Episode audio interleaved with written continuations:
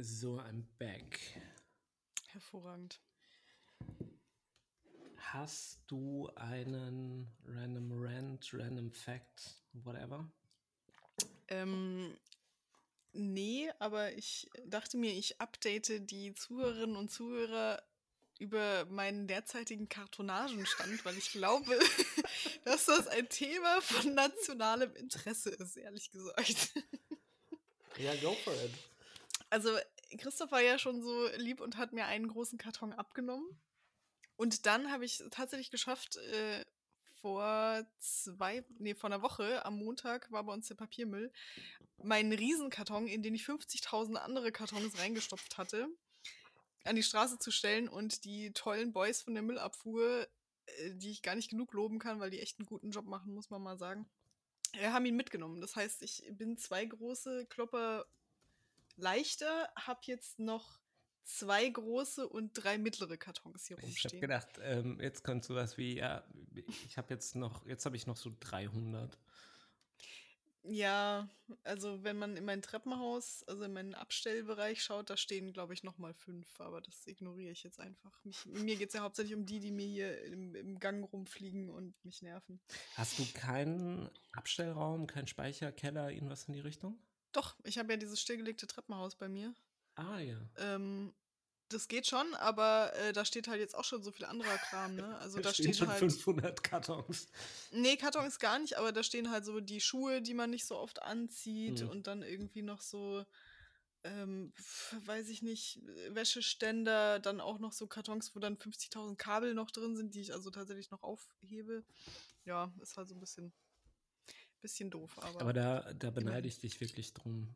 So ein, es ist saugut. so Weil die Keller Abstand, hier ja. kannst du echt knicken. Ja. Also die schimmeln dir einfach durch. Bei mir, bei, bei mir, beziehungsweise bei uns im Haus auch, ähm, alles, was du da lagerst, schimmelt nach spätestens zwei Wochen.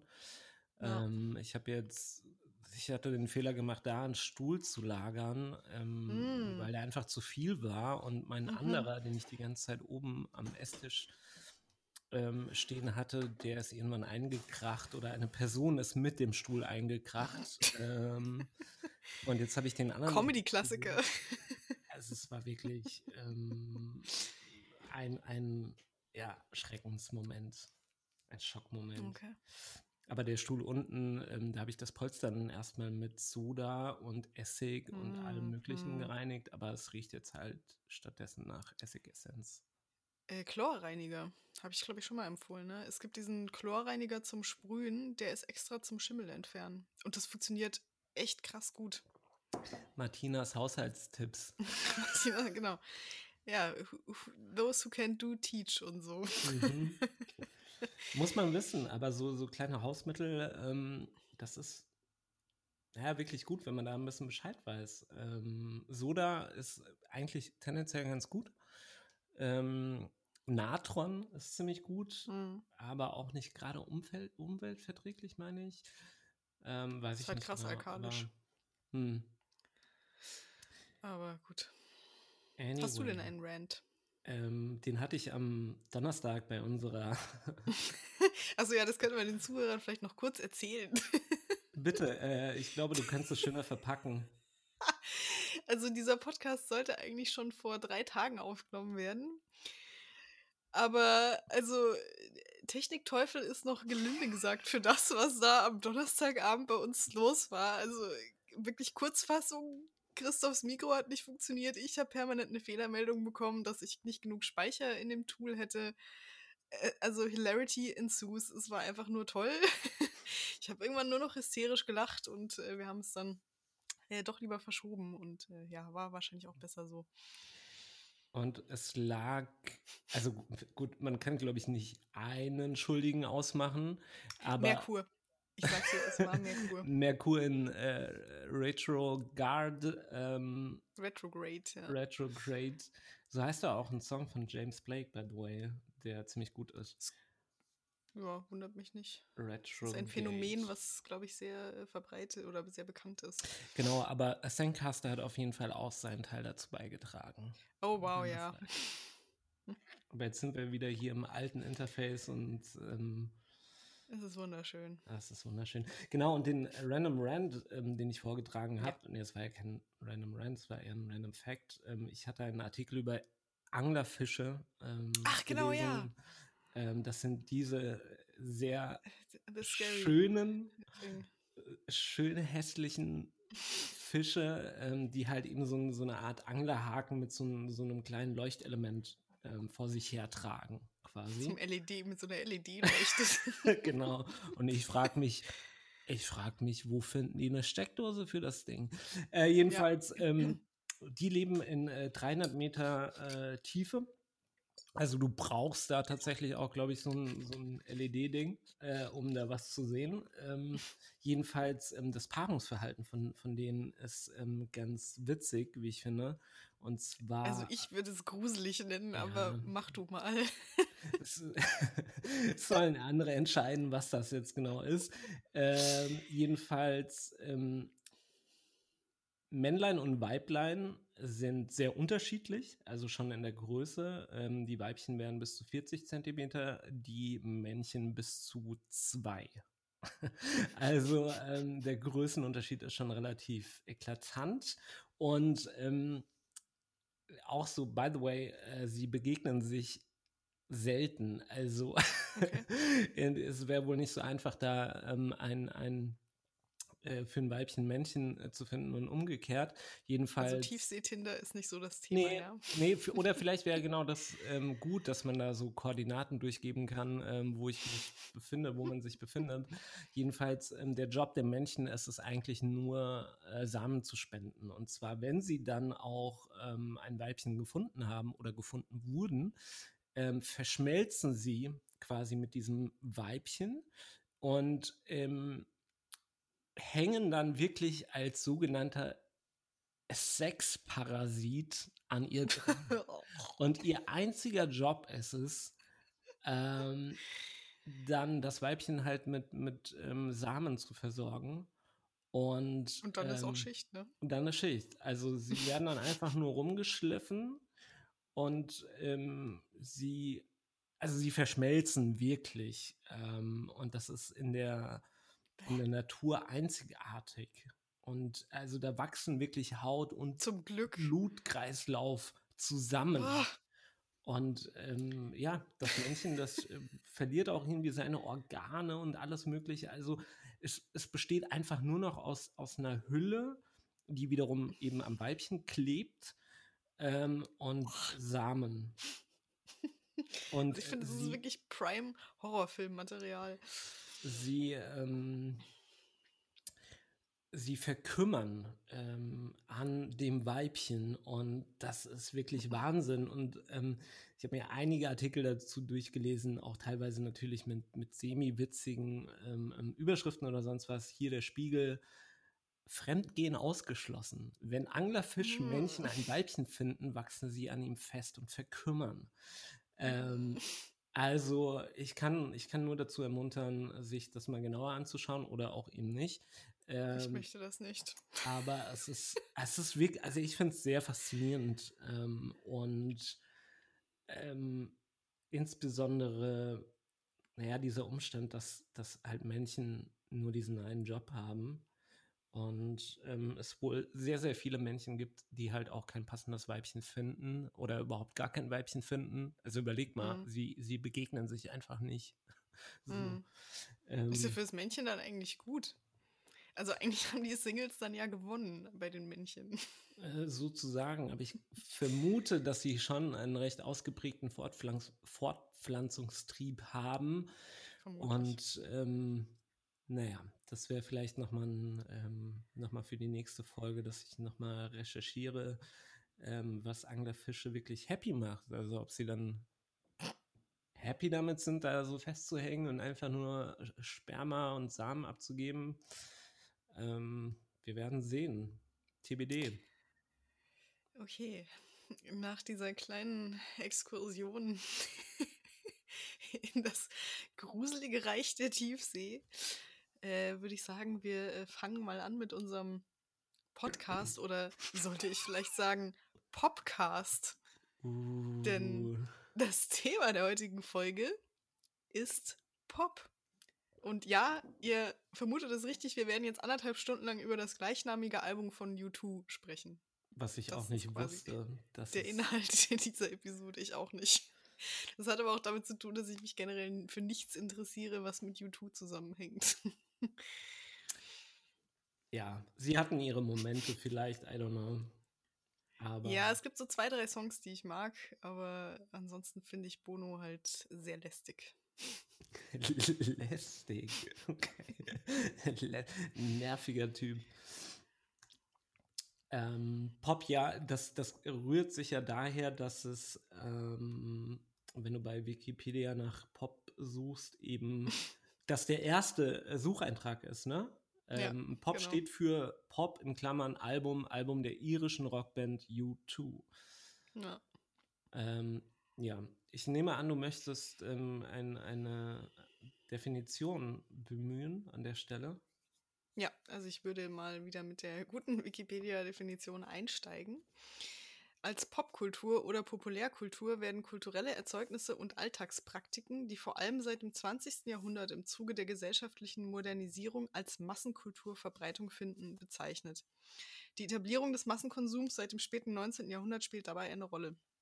Der Begriff Populärkultur hat sich auch als allgemeiniger, allgemeinerer und neutraler Ersatz für die ältere Bezeichnung Volkskultur durchgesetzt. Der Ausdruck Populärkultur ist eher Fachjargon, Popkultur dagegen eher Szenejargon. Im modernen Sinne, etwa in der Soziologie und den Cultural Studies, bezeichnet Populärkultur gesamtgesellschaftliche Phänomene, die nahezu alle kulturellen Sparten umfassen. Populärkultur unterscheidet sich durch ihren populären, also volkstümlichen oder auch proletarischen Charakter von der Mhm. sogenannten Hochkultur. Beispiel für Populärkultur sind Sport, Massenmedien, Trivialliteratur und Popmusik. Populärkultur kann aus Subkultur entstehen, die sich vom vorherrschenden oder elitären unterscheidet. Oft wird Subkultur später zur Mode und damit zum Mainstream. Das mal als relativ lange Einleitung in das Thema Pop. Mhm. Und ich sehe, du bist hier schon munter in unserem Dokument unterwegs. Ich sehe deinen Kopf hier rumspringen. das ist echt ein nices Feature von Notion, muss man sagen. Ich Ja, finde das irgendwie absolut. nett. Absolut. Ähm, ja, da steckt eine Menge drin in der Definition. Mhm. Es zeigt auch, glaube ich, wie ähm, schwer der Begriff eigentlich zu fassen ist oder Mhm. ja, so genau zu definieren ist. Ähm, Du, du hast ja auch schon, also mit, mit unseren Fragen hier, die wir im, im Dokument haben, ähm, da würde ich vielleicht direkt die erste aufgreifen, weil Mhm. ich insbesondere ähm, da auch sehr d'accord gehe, was, was bedeutet für uns Pop. Mhm. Und ähm, du hattest ja geschrieben, dass es ähm, vor allem als musikalische Kategorie relevant ist oder war Ja. oder was auch immer. Ähm, jedenfalls ähm, ging es mir lange Zeit ganz genauso, ähm, dass das Pop für mich in erster Linie Musik war oder ist. Mhm. Und ähm, sich dieses Verständnis davon auch darauf wirklich beschränkt hat. Also wenn ich Pop gehört habe, klar, Musik, äh, Charts, ähm, Bravo-Hits, keine Ahnung. Ähm, aber das zeigt auch, dass es immer sehr äh, zeitbezogen ist ähm, und die Interpretation von Pop äh, automatisch mit solchen ja, Dingen zusammenhängt, die in dem entsprechenden Zeitraum eben als, naja, in, in, in die Kategorie Pop fallen. So. Mhm. Und ähm, ja, Popmusik ist, glaube ich, auch nochmal so, so ein eigenes ja, Phänomen oder ähm, es ist, glaube ich, schwierig darüber auch, auch zu definieren, was ist, ähm, was fällt da alles rein ähm, Mhm. in, in äh, Popmusik und was nicht. Ich finde es halt ganz interessant, weil, ähm, also die Frage ist ja eben, was bedeutet für uns Pop? Und dann habe ich so überlegt, für mich persönlich, ähm, ich finde es interessant, dass ich so in meinen frühen 20ern war für mich Pop ein Schimpfwort. Mhm. Also Popmusik war einfach pfui bäh, weil damals habe ich halt eigentlich nur Indie und Punk gehört so. Und alles, was irgendwie mainstreamig oder gefällig oder so war, war quasi ähm, äh, ni- nicht okay oder nicht, nicht hochwertig oder sonst was. Und das ist aber was, was mir jetzt im Alter quasi ähm, aufgefallen ist, dass ich inzwischen ähm, guten Pop sehr wertschätzen kann. Also, Mhm. dass ich inzwischen auch wieder zu so 80er Jahre Pop-Sachen zurückkehre, die ich früher total scheiße fand und jetzt aber tatsächlich auch einfach sehe, wie genial manche Kompositionen da sind. Mhm. Ähm, und eben auch, auch beim zeitgenössischen, äh, bei der zeitgenössischen Musik guten Pop vermehrt höre, weil ich auch einfach merke, es ist nicht verwerflich, wenn Sachen eingängig sind oder schön Ja. produziert oder so. Ja. Und das ist irgendwie ganz interessant, dass es so eine, so eine Alterssache irgendwie so ein bisschen ist. Voll. Bei ähm, mir. Bei, bei mir genauso. Und Mhm. ähm, du hast angesprochen, die, die Early 20s, ne? Mhm. So, ähm, sprich, wir reden da so von 2005, 2006, 2007, sowas. Was auch eine schlimme Zeit für den Pop war, muss man vielleicht auch noch dazu sagen. Ja, ich, ich, ich glaube, so allgemein die Nullerjahre, ähm, ja, ich glaube, da kommen wir später auch nochmal dazu. Jedenfalls ähm, war das bei mir tatsächlich genauso. Ähm, alles, Mhm. was Mainstream oder was, was kommerziell erfolgreich war, habe ich so ein bisschen abgelehnt. Also das hat bei mir aber auch ganz stark ähm, damit zu tun. Also ich bin quasi mit Hip-Hop aufgewachsen ich ja auch, ja. hatte mich da so an meinem ähm, Cousin orientiert, der sechs Jahre älter war und ähm, sechs Jahre älter ist halt in, in dieser Zeit, ähm, auch gerade wenn man noch in den Teens steckt, ähm, halt so eine, so, eine, so eine krasse Sache. Also sechs Jahre erst schon Auto gefahren und so, ne? Und ähm, du bist halt noch so mit deinem Scout-Rucksack irgendwie in die, in die Schule gegangen und das war halt so deine, deine Inspiration mehr oder weniger oder dein, ähm, deine Orientierung, auch musikalisch und ähm, ich, das war halt auch so, so eine Art Abgrenzungsversuch, ähm, Mhm. also quasi so gegen den Mainstream zu gehen und Mhm. alles ähm, zu verurteilen, in Anführungszeichen, was halt ähm, populär war. Und das war auch gerade in der Zeit äh, im Hip-Hop.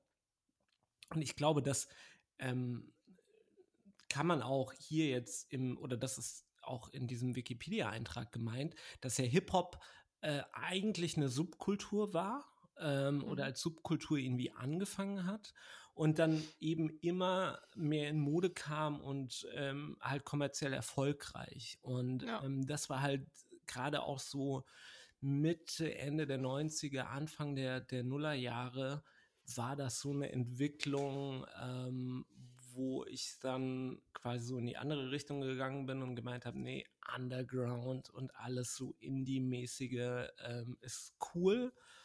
Ähm, alles Populäre wie 50 Cent, der, glaube ich, damals so ein bisschen der, ähm, das Gesicht des mainstreamigen Hip-Hop war. Ähm, Wobei man da auch leider sagen muss, in dem Fall war das Vorurteil gegen den Mainstream auch gerechtfertigt. absolut. Also bei 50 Cent jetzt speziell und auch bei, de- also auch bei vielen Hip-Hop-Acts in den frühen 2000ern ähm, halte ich das für gerechtfertigt. Äh, Ich überlege noch, ob es, ähm, ob es dann noch weitere Vertreter und Vertreterinnen ja, gab. Jon, Oh ja, genau, Dirty, Dirty South. das war nicht cool. Ja, also ähm, kurzum, ich, ich glaube, das spielt eine ganz, ganz große Rolle, insbesondere ähm, halt in den, in den Teens und Anfang der 20er, ähm, also auf, auf das Alter bezogen, auf das persönliche Alter. Ähm, auch, auch ich kann mittlerweile ähm, Popmusik anders wertschätzen, ähm, auch hören und, und, und ja, halt eben anerkennen, dass das ein, ein, ein catchy Ding ist oder was auch immer oder eingängig und, und sich gut anhört. Also mittlerweile, wenn mir die Melodie gefällt oder was auch immer, dann, dann bin ich da durchaus dabei. Ähm, und wie auch bei dir, also ich kann auch mittlerweile Dinge aus den 80ern oder 90ern nochmal irgendwie anders wertschätzen. Hm.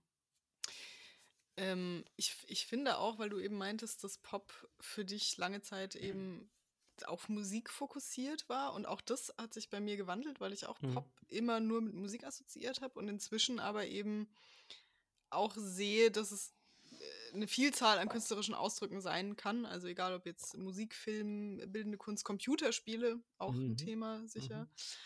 Und für mich ist halt Pop auch alles, an Symbolen oder Narrativen, die quasi eine gewisse Strahlkraft in der Gesellschaft haben oder im Mainstream haben. Also das können, das können die, wie, wie, wie haben wir doch letztens drüber gesprochen, die, die Dad Shoes sein, zum Beispiel, die jetzt wieder in sind, die Mom mhm. Jeans als Modeausprägung, dann zum Beispiel diese, was ich ja leider immer noch nicht so ganz mittragen kann, diese äh, Bauchbeutel über der Brust quasi äh, mhm. gedingst, was ja jetzt auch so ein In-Ding ist. Aber halt auch so, ähm, so Stilmittel wie Autotune, was inzwischen in der Musik halt total etabliert ist. Dann leider. bestimmte, ja, leider. Ähm, dann bestimmte erzählerische Sujets, also jetzt beispielsweise diese, diese Highschool-Geschichten, also immer mhm. mit dem Captain des Footballteams und der Cheerleader und der Außenseiter, das sind ja immer so diese gleichen Konstellationen, die so, so ein Allgemeinplatz inzwischen irgendwie in der Populärkultur sind. Ähm, oder eben auch so dieses klassische Whodunit im Krimi, was mhm. ja sich einfach durchgesetzt hat als eine Erzählform. Und das ist eben alles Pop und was ich finde, und da kommen wir dann gleich noch auf deine Frage mit dem Versuch einer Abgrenzung. Ähm, was ich auch finde, was Pop ausmacht, egal in welcher künstlerischen Ausprägung, ist, dass es immer so sehr gegenwärtig ist, mhm. sehr nau ist, ähm, nicht rückwärtsgewandt ähm, und eben auch nicht so avantgarde, dass es jetzt irgendwie in die Zukunft weist, sozusagen, sondern das ist quasi ja. so, so, eine, so eine Kondensierung der aktuellen gesellschaftlichen, emotionalen, künstlerischen Welt ist, sozusagen. Mhm. Und da hast du eben die interessante Frage gestellt, die du jetzt auch äh, direkt mal stellen kannst. Äh, genau, ich habe eigentlich zwei, zwei Fragen oder zwei Gedanken dazu. Die ähm, erste bezieht sich eben darauf, auf ähm, die ähm, ähm Sachen, die du da genannt hast, wie jetzt zum Beispiel Mom Jeans, Autotune etc. Mhm. Wo ich mich gefragt habe, ähm, wo, wo ist denn die Grenze zwischen einem Trend und Pop? Mhm. Ja, also kann man, äh, zum Beispiel hättest du mich jetzt ähm, gefragt, hey, ähm, sind Mom Jeans äh, Pop? Dann hätte ich überlegt und überlegt und überlegt und hätte wahrscheinlich, wahrscheinlich gesagt oder geantwortet, für mich ist das erstmal nur ein Trend, aber mhm. Ähm, und, und, und da kommen wir wahrscheinlich zu der, zu der eigentliche, äh, zu der, zu der eigentlichen Abgrenzung. Ähm, es kommt für mich dann irgendwie immer darauf an, wie viele das tragen, machen, wie auch immer. Also eigentlich, wenn man davon ausgeht, auch von der Definition, müsste man sagen, ähm, dass sobald sowas sehr massentauglich wird, mhm. dass es dann wiederum Pop ist. Also dass es als Trend irgendwie anfängt ähm, und dass dann halt die, die, die Menschen folgen, das irgendwie kopieren, adaptieren, ähm, übernehmen und äh, dass es dann durchaus Pop wird oder zu Populärkultur. Ähm, es gibt aber, finde ich, noch mal so ein paar, ja, wie soll ich sagen, ähm, zum Beispiel, wenn ich jetzt diesen Highschool-Mikrokosmos, den gibt es ja schon sehr, sehr lange. Also da gab es mhm. ja auch, ähm, das gab es ja schon in den 90ern. Das hat sich ja genau, quasi. Genau, da ging das so los. Genau, mit, mit äh, ich erinnere mich an, das könnte auch sogar 80er gewesen sein, so Parker Lewis. Ich weiß nicht, kennst, kennst du Parker Lewis, der Coole von der Schule? Vom Namen her ja, aber ich kann es gerade nicht einordnen. Also das, das ähm, war meiner Wahrnehmung nach so die erste Serie in diese Richtung. Mhm. Ähm, also da kann ich wirklich falsch liegen. Aber ähm, genau, also das, ähm, das war so meine, mein Gedanke dazu, okay, wann, wann wird was wirklich Pop und wann ist was nur ein Trend? Oder was heißt nur, aber wann ist was noch ein Trend? Also ich glaube tatsächlich, dass diese Abgrenzung erst retrospektiv möglich ist. Mhm. Ähm, weil ich, ich würde sagen, es ist dann Pop, wenn es jetzt länger als eine Saison quasi besteht, mhm. weil gerade, also was du angesprochen hast, Modetrends, ähm, gibt ja auch so kurzlebige Trends, ne, die dann so ein, zwei Jahre halten und dann wieder verschwinden. Aber jetzt so Sachen wie Mom Jeans beispielsweise sind jetzt seit fast zehn Jahren so eine Sache. Mhm. Ähm, oder eben auch bestimmte äh, ähm, Trends in Sachen äh, Filme und Serien. Und da würde ich dann sagen, die, die sind Pop, weil sie einfach schon so lange sich durchgesetzt haben und nicht so ein kurz, kurzweiliger ähm, Fling sind, mit dem man mal so ein bisschen spielt als Gesellschaft und dann aber auch ganz schnell wieder aufgibt. Hm. Ähm, der andere Gedanke war übrigens, ähm, weil du geschrieben hast oder auch ähm, jetzt äh, gesagt hast, Pop ist immer sehr now, äh, also sehr mhm. gegenwartsbezogen, ähm, gehe ich vollkommen mit. Ähm, bei genauerer Betrachtung hätte ich fast gesagt, dass es halt trotzdem ein bisschen zeitverzögert ist. Weißt du, also dass es, mhm. Hm, also bis sich so ein Trend quasi durchsetzt ähm, und, und Pop wird, ist mhm. vielleicht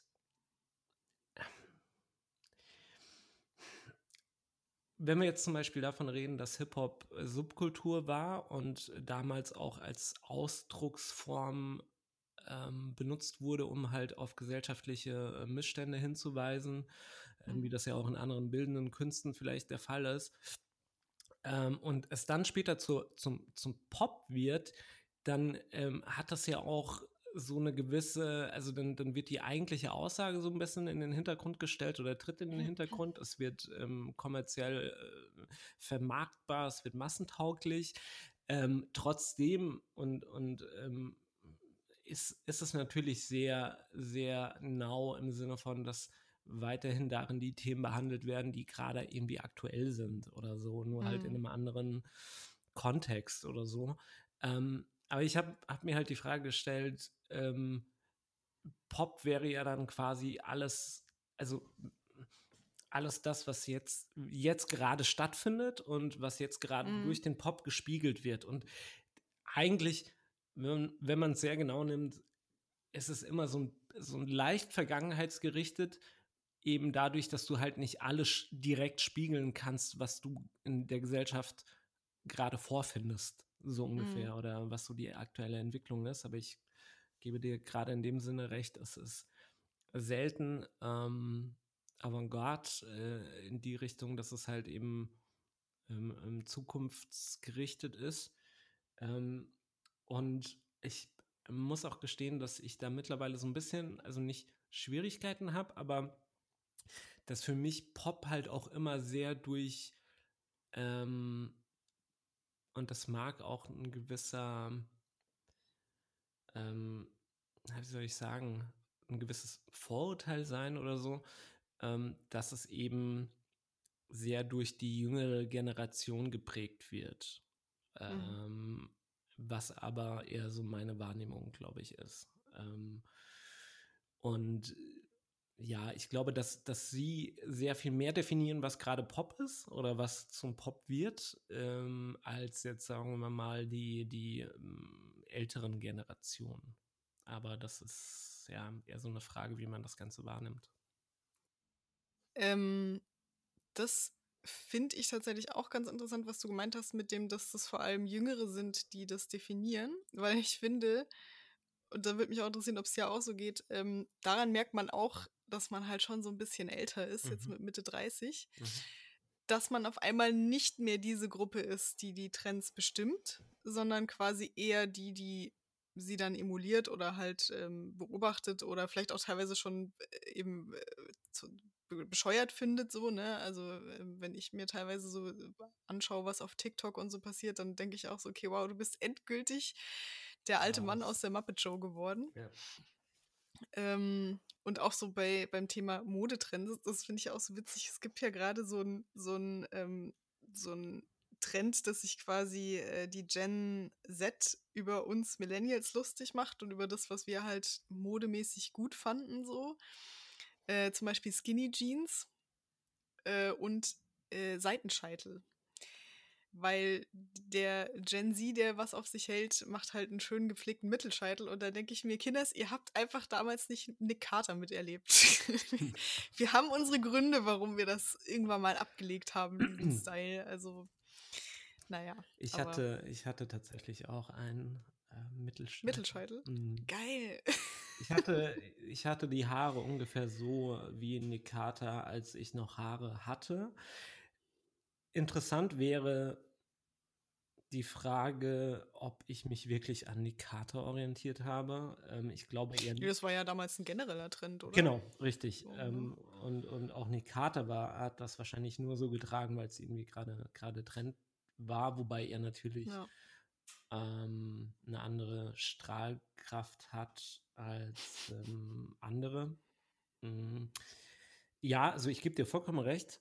Ähm, was mir auffällt, ähm, oder was ich da an der Stelle herausstellen möchte, ist, dass ich das Gefühl habe, dass man ja eher so zum Beobachter, zum Betrachter wird mhm. und aber sich auch so ein bisschen emanzipiert hat in die Richtung, dass man ähm, da halt auch Beobachter bleibt oder Beobachterin mhm. und eben nicht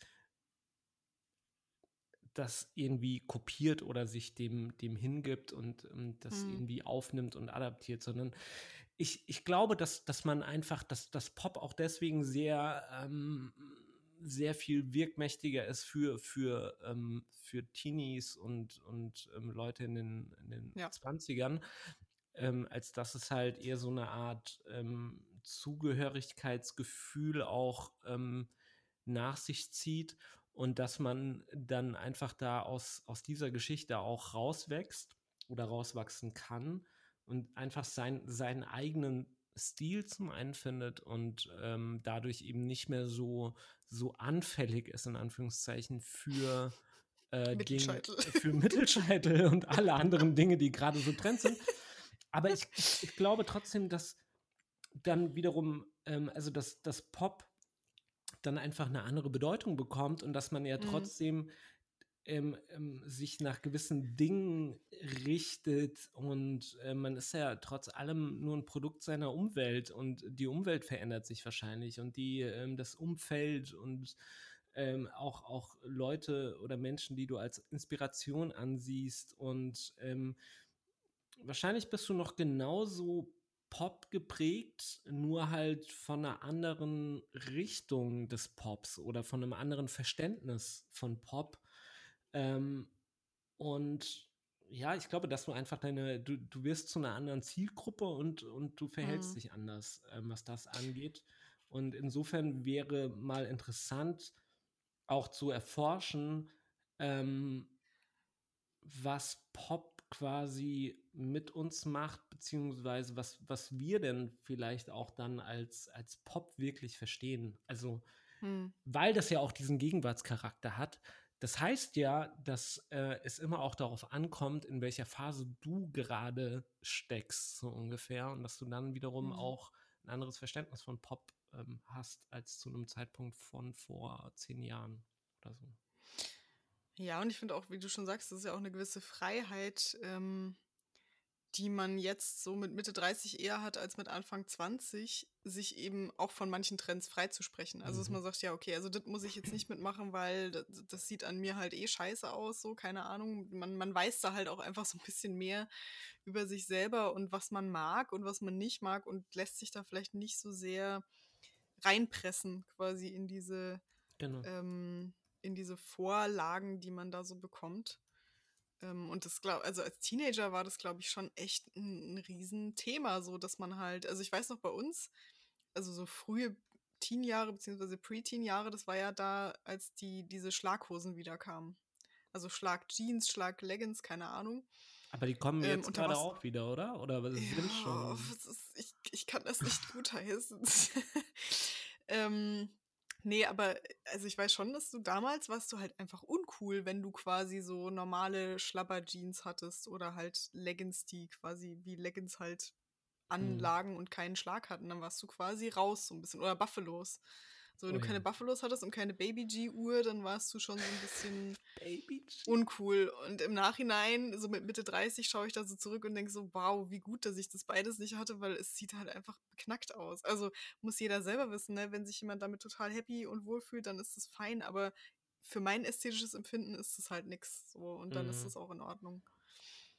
Ja, also bei, bei uns Jungs in Anführungszeichen war es ähm, was so der Baggy-Style, glaube ich. Mhm. Ähm, der halt auch wiederum sehr geprägt war durch, ähm, durch die Hip-Hop-Kultur oder Hip-Hop-Musik. Ja. Champion Police. Ja, aber die sind jetzt auch gerade voll hip. Ja, also Champion Aber die sind eigentlich auch voll das Relikt aus den späten Mhm. 90ern, weil ich weiß, Champion und Kappa, Kappa-Jacken Mhm. war das Ding. Da haben wir, Genau. glaube ich, schon mal drüber gesprochen. Ja. Und, ähm, wie hieß diese andere Marke? Es gab noch so eine obskure Sportmarke, die jetzt Fila. auch wiederkommt. Fila, ja, genau. Ja, ja, voll. Fun Fact am Rande, ich dachte ähm, ganz früher immer, das heißt Filz. Ich auch, wegen dieser komischen Schreibweise. Genau. Filz. Geil. Bis, also ich weiß nicht, wie alt ich war, bis ich gerafft habe, dass es Fila heißt. Ja. Ähm, aber es, ich war ein bisschen älter. Aber diese, diese, ich habe das gerade auch mal gegoogelt, ähm, genau diese Schuhe waren damals auch schon, schon in. Ähm, Hm. es ist ganz witzig eigentlich zu be beobachten, dass sich halt so ein, das so, das Pop dann doch, oder sagen wir Trends halt sehr, sehr ähm, wiederholt nutzbar sind oder so. Oder dass sie halt, dass sich das doch ein Stück weit immer wiederholt, wenn auch ein bisschen abgewandelt, aber genau ähm, das, was ich jetzt hier vor Augen habe, diese, diese Fielerschuhe, ähm, die hat man in, in, in meiner oder in unserer Jugend auch, auch getragen. Ähm, und jetzt Mhm. unabhängig davon, ob die schön, ästhetisch äh, oder was auch immer sind, ähm, sie haben eine entsprechende äh, ja, Wirkkraft, Strahlkraft, Mhm. wie auch immer. Mhm. Und ähm, was mir aber gerade noch zu dem Thema Hip-Hop und Baggy Jeans eingefallen ist, da sind wir auch, glaube ich, von einem sehr, bei, einem, bei einem sehr spannenden Thema. Ich weiß nicht, inwieweit wir das jetzt da so reinwursteln können, aber es gibt den, den Begriff ähm, der kulturellen Aneignung, Mhm. ähm, Cultural Appropriation. Ähm, und, und äh, das lässt sich eigentlich sehr, sehr gut auch mit diesem, ähm, mit diesem Beispiel illustrieren, ähm, dass plötzlich sowas wie Baggy Jeans ähm, bei weißen Mitteleuropäern modern oder hip werden und Mhm. die eigentlich, und das habe ich auch erst vor kurzem erfahren, ein Ausdruck der, ähm, der farbigen Armut. Bevölkerung, genau, der, der farbigen Mhm. Bevölkerung, ähm, insbesondere eben in, in ähm, den USA war, waren. Ähm, ich, hatte, ich hatte mal gelesen, dass sie, ähm, also dass,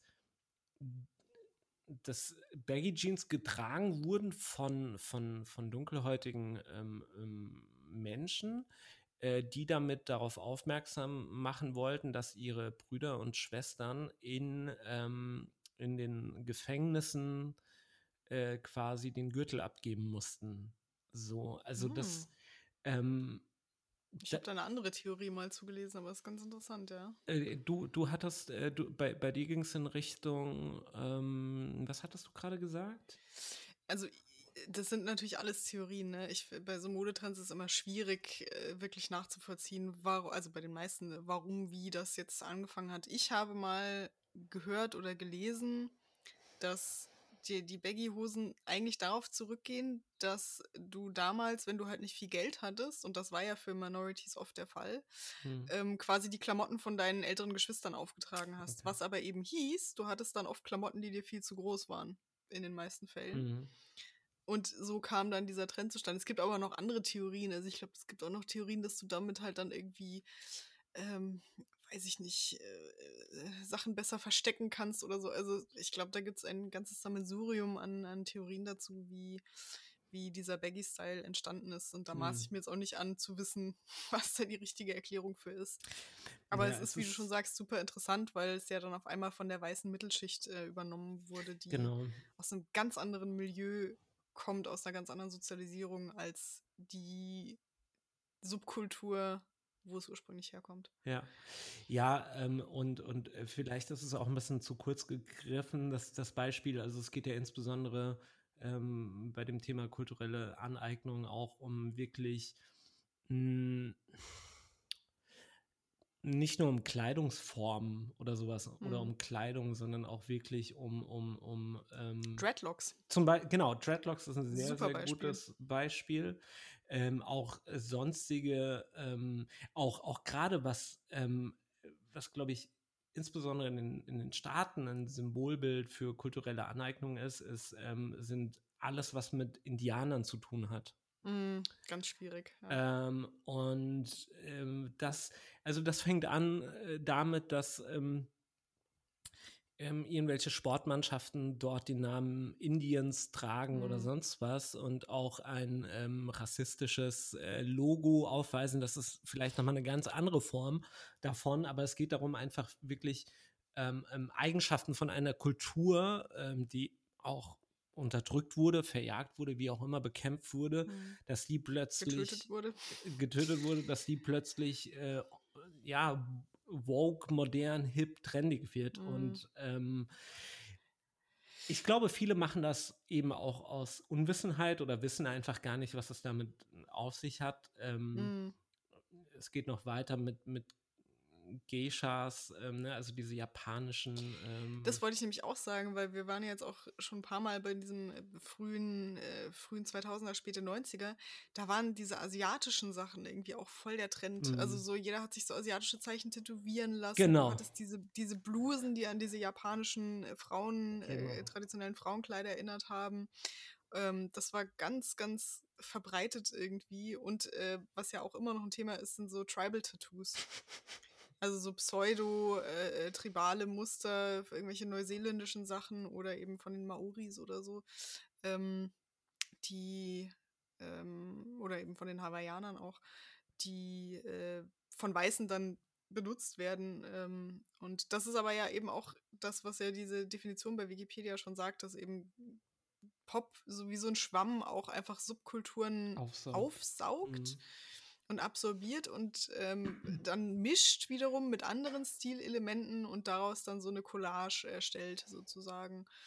Ähm, oder eben auch, was es ja auch gibt, ist ja dieses Pastiche, ähm, die, die, diese, diese Idee, dass quasi Dinge, die eigentlich aus einer ähm, nicht weißen Kultur kommen, von Weißen dann kopiert werden und dadurch erfolgreich. Also mhm hier Rock'n'Roll, bestes Beispiel damals. Mhm. Oder eben auch Soul-Elemente, die du im Pop hast. Oder ähm, bestimmte asiatische Einflüsse, die dann auf einmal durch Whitewashing, also Martial Arts Filme zum Beispiel, die dann mhm. durch Whitewashing auf einmal super erfolgreich wurden, obwohl es ja im, im asiatischen Raum schon viel, viel längere Tradition dazu hatte. Ähm, und das ist auch ganz interessant, finde ich. Ja, und ich glaube, also es wird halt eben dadurch zum Pop, weil ähm, das Phänomen Whitewashing, was du auch ansprichst, ähm, es wird halt dargestellt, als, als wäre ähm, als, als wäre die weiße oder der weiße Teil der Bevölkerung halt eben der prägende oder der bestimmende Teil. Mhm. Und ähm, alles, was eben da Pop oder als, als Pop deklariert wird, auch als Pop dann anerkannt wird. Und äh, das, das, also, das ist ein sehr, sehr schwieriges Thema, auch gerade was äh, kulturelle Aneignung ähm, angeht. Ich glaube, mhm. man, man ähm, macht das natürlich auch unbewusst und ähm, wird da, glaube ich, im, im Laufe seines Lebens dann doch ein bisschen ähm, vorsichtiger. Außer man ist Thomas Gottschalk, aber. Ja, der ist sowieso unter ferner Liefen. Ähm, aber auch, auch Fastnacht ist ja so ein, so ein super, super mm, gutes ganz schwierig. Beispiel für kulturelle Aneignung. Und ich würde mhm. behaupten, dass es niemanden oder niemanden davon wirklich bewusst ist, ähm, dass er mit seiner Verkleidung was heißt nicht bewusst, aber zumindest, ich glaube, es wird einfach nicht hinterfragt. Und ähm, mhm.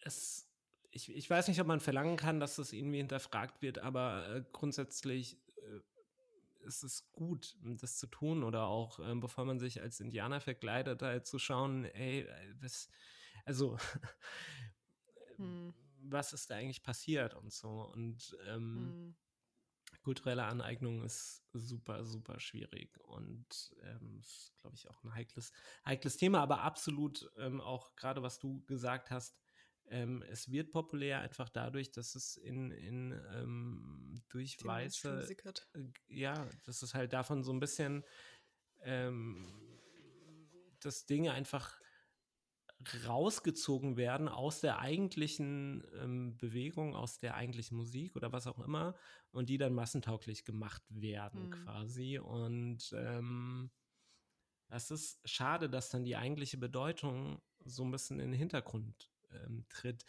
Und an, an der Stelle würde ich vielleicht auch noch mal so, so einen Bogen schlagen und auch der ist sehr schwierig, glaube ich. Ähm, was heißt, glaube ich, das weiß ich.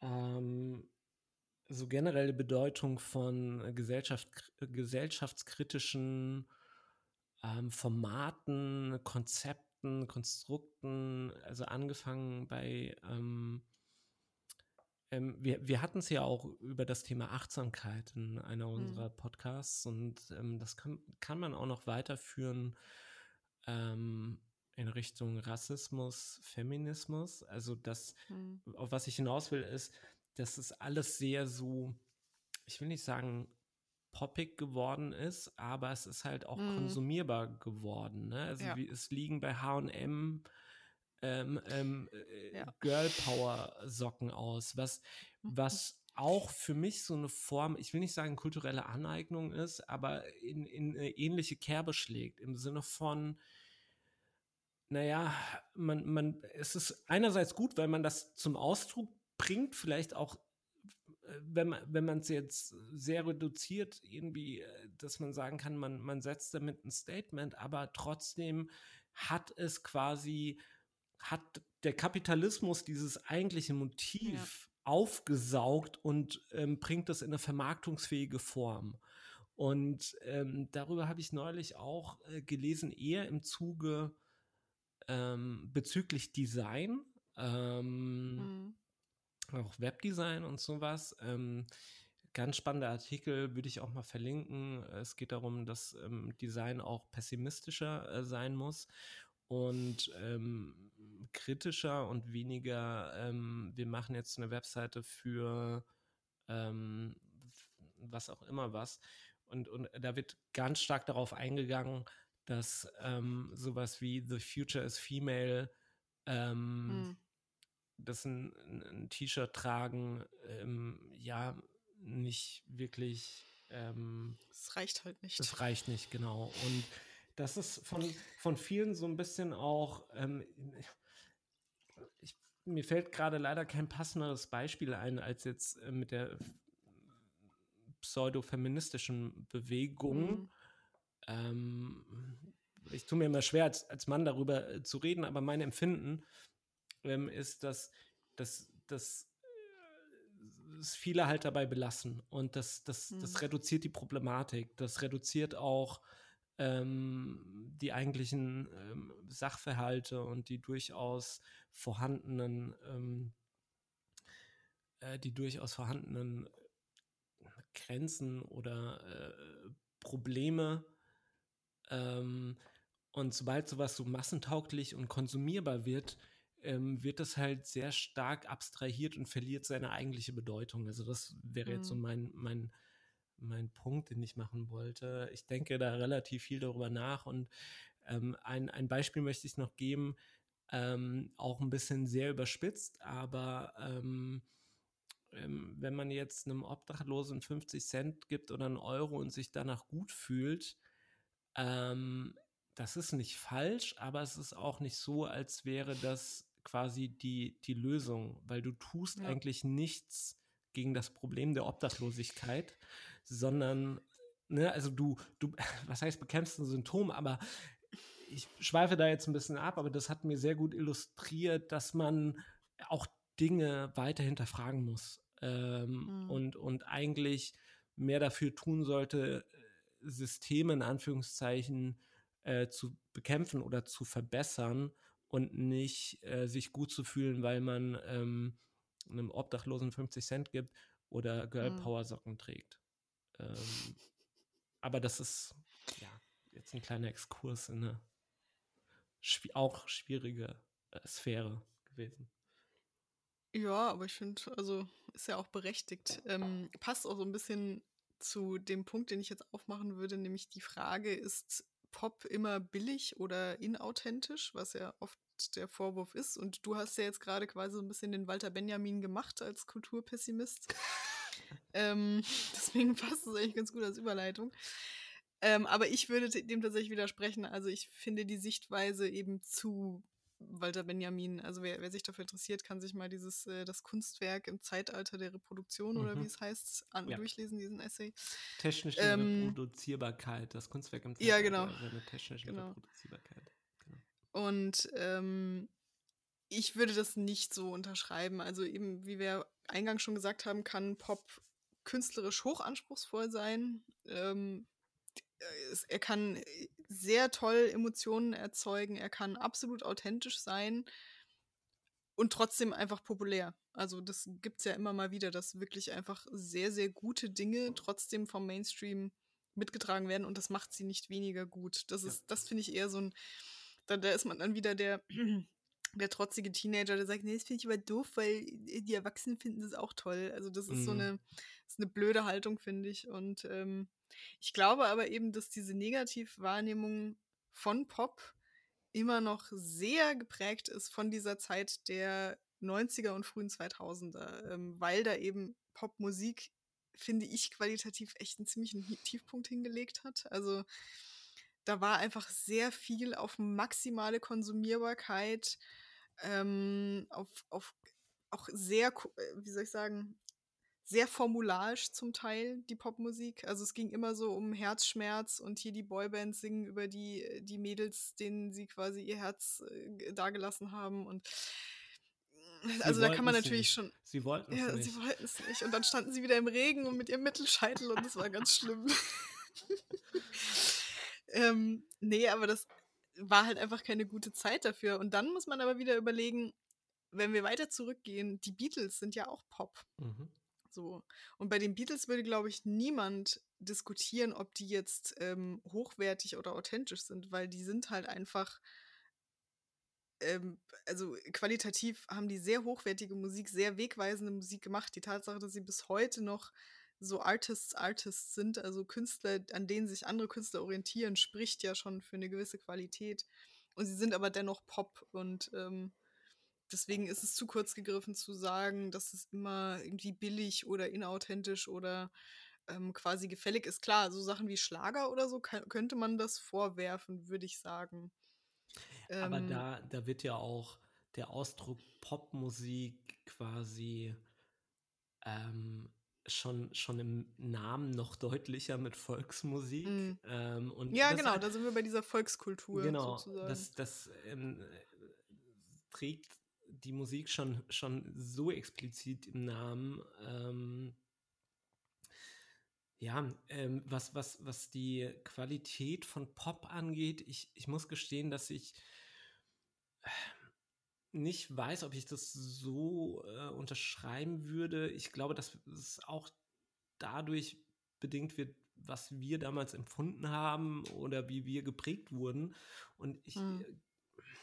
Also ich würde jetzt zum Beispiel auch nicht sagen, dass ähm, aktuelle Popmusik wie jetzt zum Beispiel, ähm, also man muss leider auch sowas wie Capital, Capital Bra als Popmusik oh bezeichnen.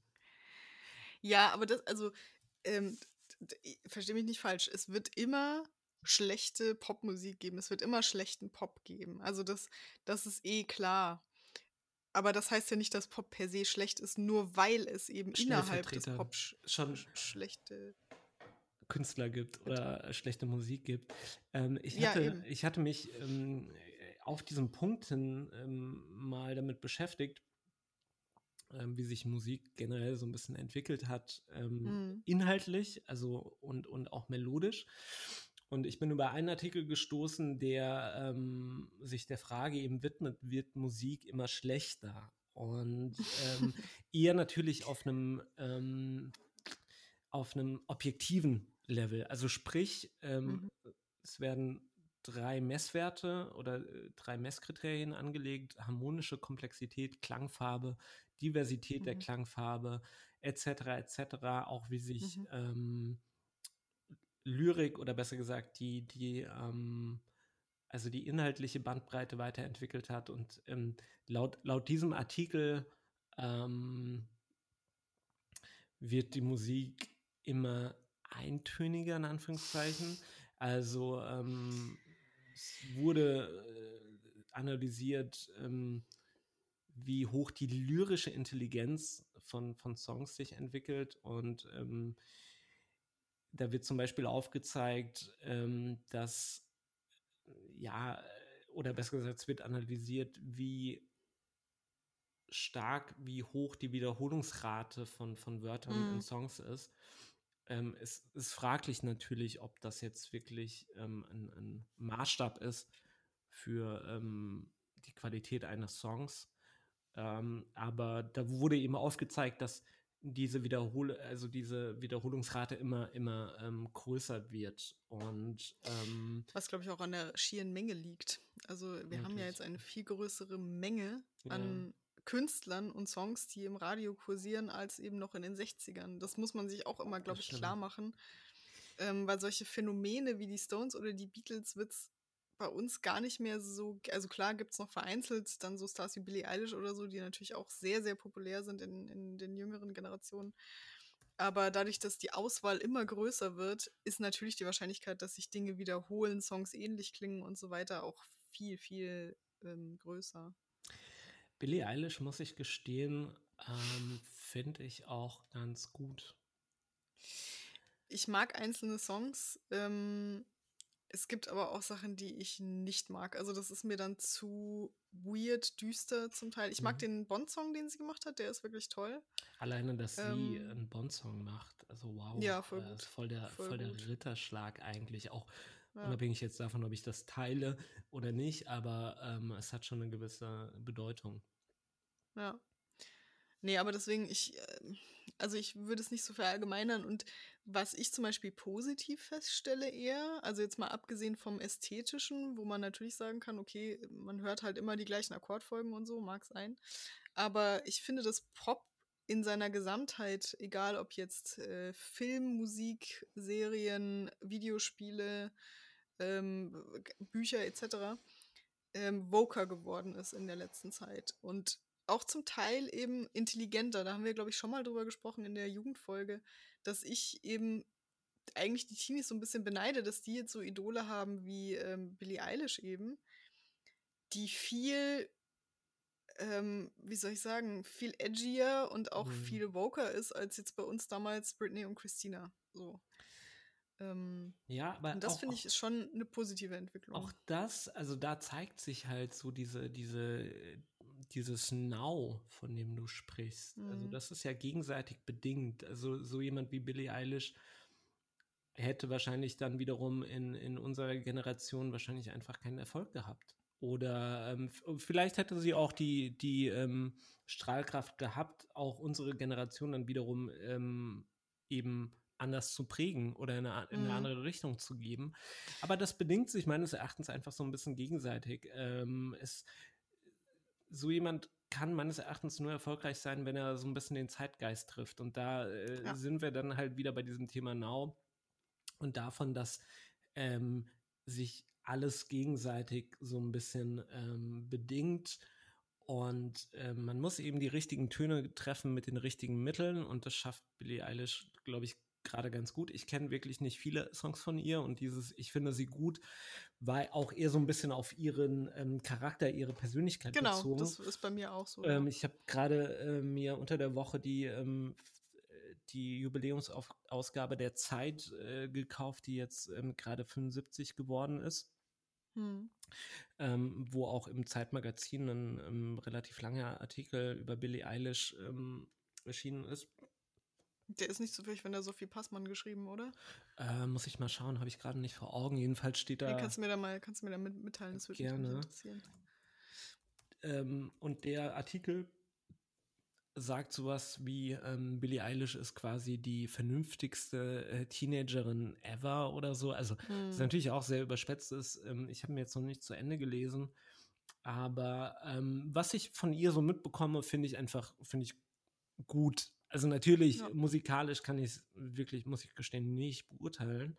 Äh, dafür kenne ich zu wenig von ihr, aber ähm, es ist äh, gut in Anführungszeichen, dass es solche Vorbilder gibt, glaube ich. Und ja. ähm, wenn ich da eben an, an Britney, Britney war halt hat wiederum den Zeitgeist in, in der Zeit, wo sie erfolgreich war, geprägt. Aber genau deswegen hat sie auch, was heißt jetzt, keinen Erfolg mehr, aber ähm, ja, hat jetzt einfach keine, keine große Strahlkraft mehr. Und äh, wobei ich glaube, dass jetzt gerade so eine Dokumentation über sie rauskommt, ne? Oder irgendwie mhm. sowas. Mhm. Ähm, ja. Ich finde aber auch, wer zum Beispiel, weil ich gerade noch überlegt habe, wen gibt es noch außer Billie Eilish? Ähm, mhm.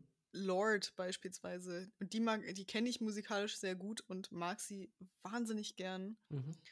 Und ich meine, das ist auch Pop. Also die ist sehr populär und auch ästhetisch ist das Popmusik, was sie macht. Aber das ist so intelligent und so vielschichtig. Und man muss sich dann noch mal kurz vergegenwärtigen, dass sie ihr erstes Album mit, ich glaube, 17 geschrieben hat, selber. Was schon echt beeindruckend ist. Und ähm, das wäre eben auch so ein Beispiel für einen gegenwärtigen Popstar, der qualitativ, wie ich finde, sehr hochwertig ist. Äh, Gebe ich dir vollkommen recht. Ich finde ähm, Lord oder Lordi, Lord? Ah, Lord, Lord. sehe ich gerade, ja, mhm. tatsächlich. Mhm. Ähm, ich glaube, ich habe sie immer Lordi genannt. Uh, whatever. Oh, Lordi. Lordi, oh, Lordi. ähm, ja, also finde ich, find ich großartig. Ähm, ähm, Gerade so die, die frühen Sachen auch, ähm, Royals Team, ähm, wobei das sind natürlich halt auch mhm. die äh, bekanntesten. Ähm, fand ich aber dafür, dass Ja, aber halt das ist auch, also ihr Album, ihr erstes Album, da ist einfach jeder Song ein Hit. Das ist echt krass. Also so eine Dichte an, an Hits ist ja auch schon mal bemerkenswert. Absolut. Ähm, ich weiß tatsächlich jetzt nicht, aber ja, es ist wahrscheinlich Pop. Ähm, ich weiß nicht, ob ich sie ähm, so wirklich in die Popmusik-Richtung, aber ja, also mir fällt jetzt auch kein, kein passenderes Genre ein als Pop. Aber für mich zum Beispiel, um sie wirklich ähm, bedingungslos in diese Kategorie zu stecken, dafür ist sie aus meiner Sicht halt auch ein bisschen zu polarisieren, trifft es nicht ganz. Ähm, aber halt ein, ein, Stück weit dann doch zu, zu edgy. Aber das würde auch bedeuten, dass, dass ich Billie Eilish nicht als Pop ansehe, aber sie ist mhm. Pop.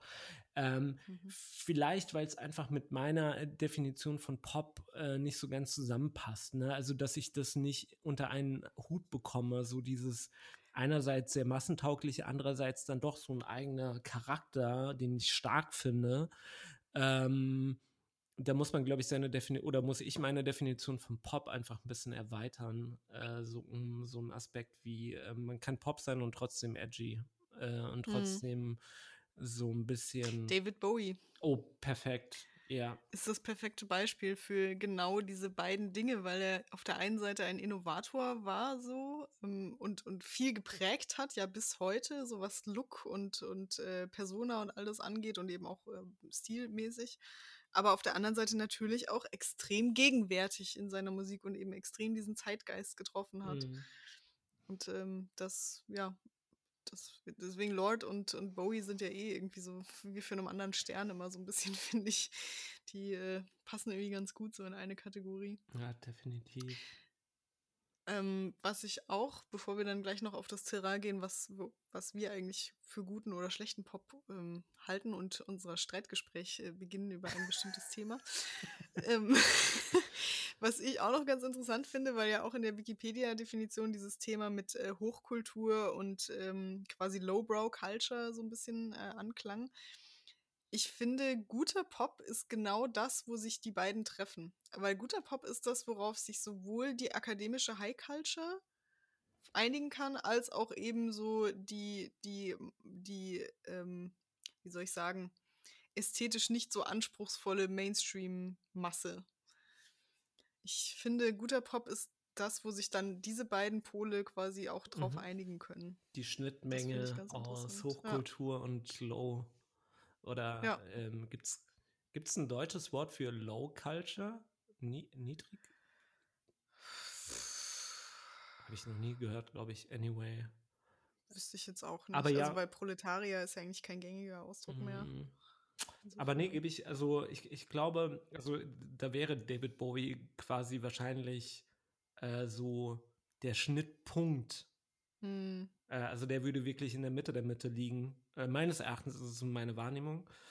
Ähm, es gibt dann halt Sachen am, eher am Rand der Mitte. Da würde ich jetzt Mhm. Lord dazu zählen.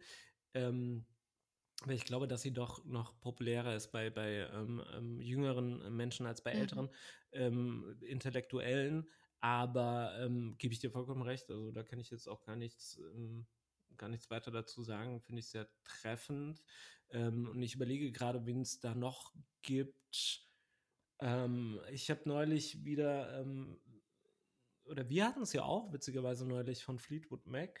Ähm, ich weiß nicht, Mhm. ob, ich glaube, da, das ist nicht so bekannt unter Jüngeren, aber ähm, äh, so, so gerade Dreams, äh, ähm, Das, ich wollte gerade sagen, der, der dürfte jetzt wieder bekannt sein, auch in der Gen Z, dank diesem Video. dank äh, TikTok oder was war das, ne? Wo Ja. der Dude mit seinem Skateboard da den, den Ja. Ähm, und da, also da frage ich mich zum Beispiel, das ist ein sehr, sehr schönes Beispiel. Ähm, ich frage mich einfach, was, mh, also was hat dieses Video so erfolgreich gemacht? Also was, was bringt es zum Ausdruck? Ähm, was greift den Zeitgeist auf in diesem Video? Ähm, Ich glaube, weil es die perfekte Collage ist. Weil da so viel zusammenkommt. Du hast Fleetwood Mac, das ist quasi die Generation unserer Eltern mhm. und eher so die, die Mittelschicht, sage ich mal. Also das ist ja schon jetzt keine, keine Low Culture oder so. Nee. Dann hast du diesen Typen, der halt eher so als Latino und äh, eben ja auch bekennender Kiffer eine ganz andere Sparte wiederum anspricht. Dann hast du das Skateboard, was ja jetzt inzwischen auch wieder ein krasser Trend ist unter Jugendlichen. Also Skateboarden boomt ja jetzt wieder, Mhm. was ja lange tot war irgendwie. Ähm, ja, und ich glaube, ich glaub, und dann eben diese Weirdness, dass er da äh, rumskatet und dabei irgendwie seinen Cranberry-Saft trinkt, was ja schon wieder so eine gewisse, ähm, äh, wie soll ich sagen, äh, Skurrilität hat so. Und ich glaube, deswegen ist es einfach der, das perfekte Video zur perfekten Zeit gewesen, so ein bisschen. Aber das ist, also ja, wie du sagst, ähm, zur richtigen Zeit am richtigen Ort mit dem richtigen Mm. Ding. Ähm, Der hat jetzt auch krass viele Werbedeals und so, ne? Das ist ganz witzig. also kann ich nur Ja, befürworten, es gibt, glaub äh. Es gibt ein geiles Video, wo er mit Snoop Dogg für ein Sicherheitssystem wirbt. Das kann ich wirklich jedem empfehlen, sich das mal anzugucken. Es geht um eine Hausalarmanlage. Es ist total, total lustig. Ah, ich finde, die beiden passen auch sehr, sehr gut zusammen, Snoop Dogg und er. Ja. Wollen wir jetzt dann so langsam auf das Thema, was ist für uns guter Pop, was ist schlechter Pop kommen? Oder hattest du noch was, was wir dazwischen quasi. Nein? Können wir gerne machen, ja. Okay. Ähm, Wir also hatten schon bisschen was- einige Sachen genannt. Genau, wir Ja. haben jetzt schon ein paar Sachen genannt. Also äh, schlechter Pop kondensiert sich für mich so um die frühen 2000er und späten 90er, wobei jetzt zum Beispiel aktuellerer schlechter Pop für mich äh, Ed Sheeran definitiv ist und Justin Bieber. Mhm. Das wäre, wären für mich äh, zeitgenössische Beispiele von Popmusik, die ich nicht mag und der ich auch eine gewisse Inauthentizität unterstelle. Ähm, Bei Justin Bieber bin ich mir nicht so sicher. Ähm, Ed Sheeran langweilt mich. Wahnsinn, oder? Der geht Boah. mir richtig auf den Sack, diese Stimme auch. Das ist einfach so, nee, Leute. ich meine, was, was ich ihm zugute halten muss, ähm, oder was ich ja wiederum ganz, ganz witzig finde, ist so seine, seine Ausstrahlung, sein, ähm, seine roten, tiefroten Haare und so. Das, also das hat schon, wie ich finde, so. Ja, aber, aber seine Songs, oh mein Gott.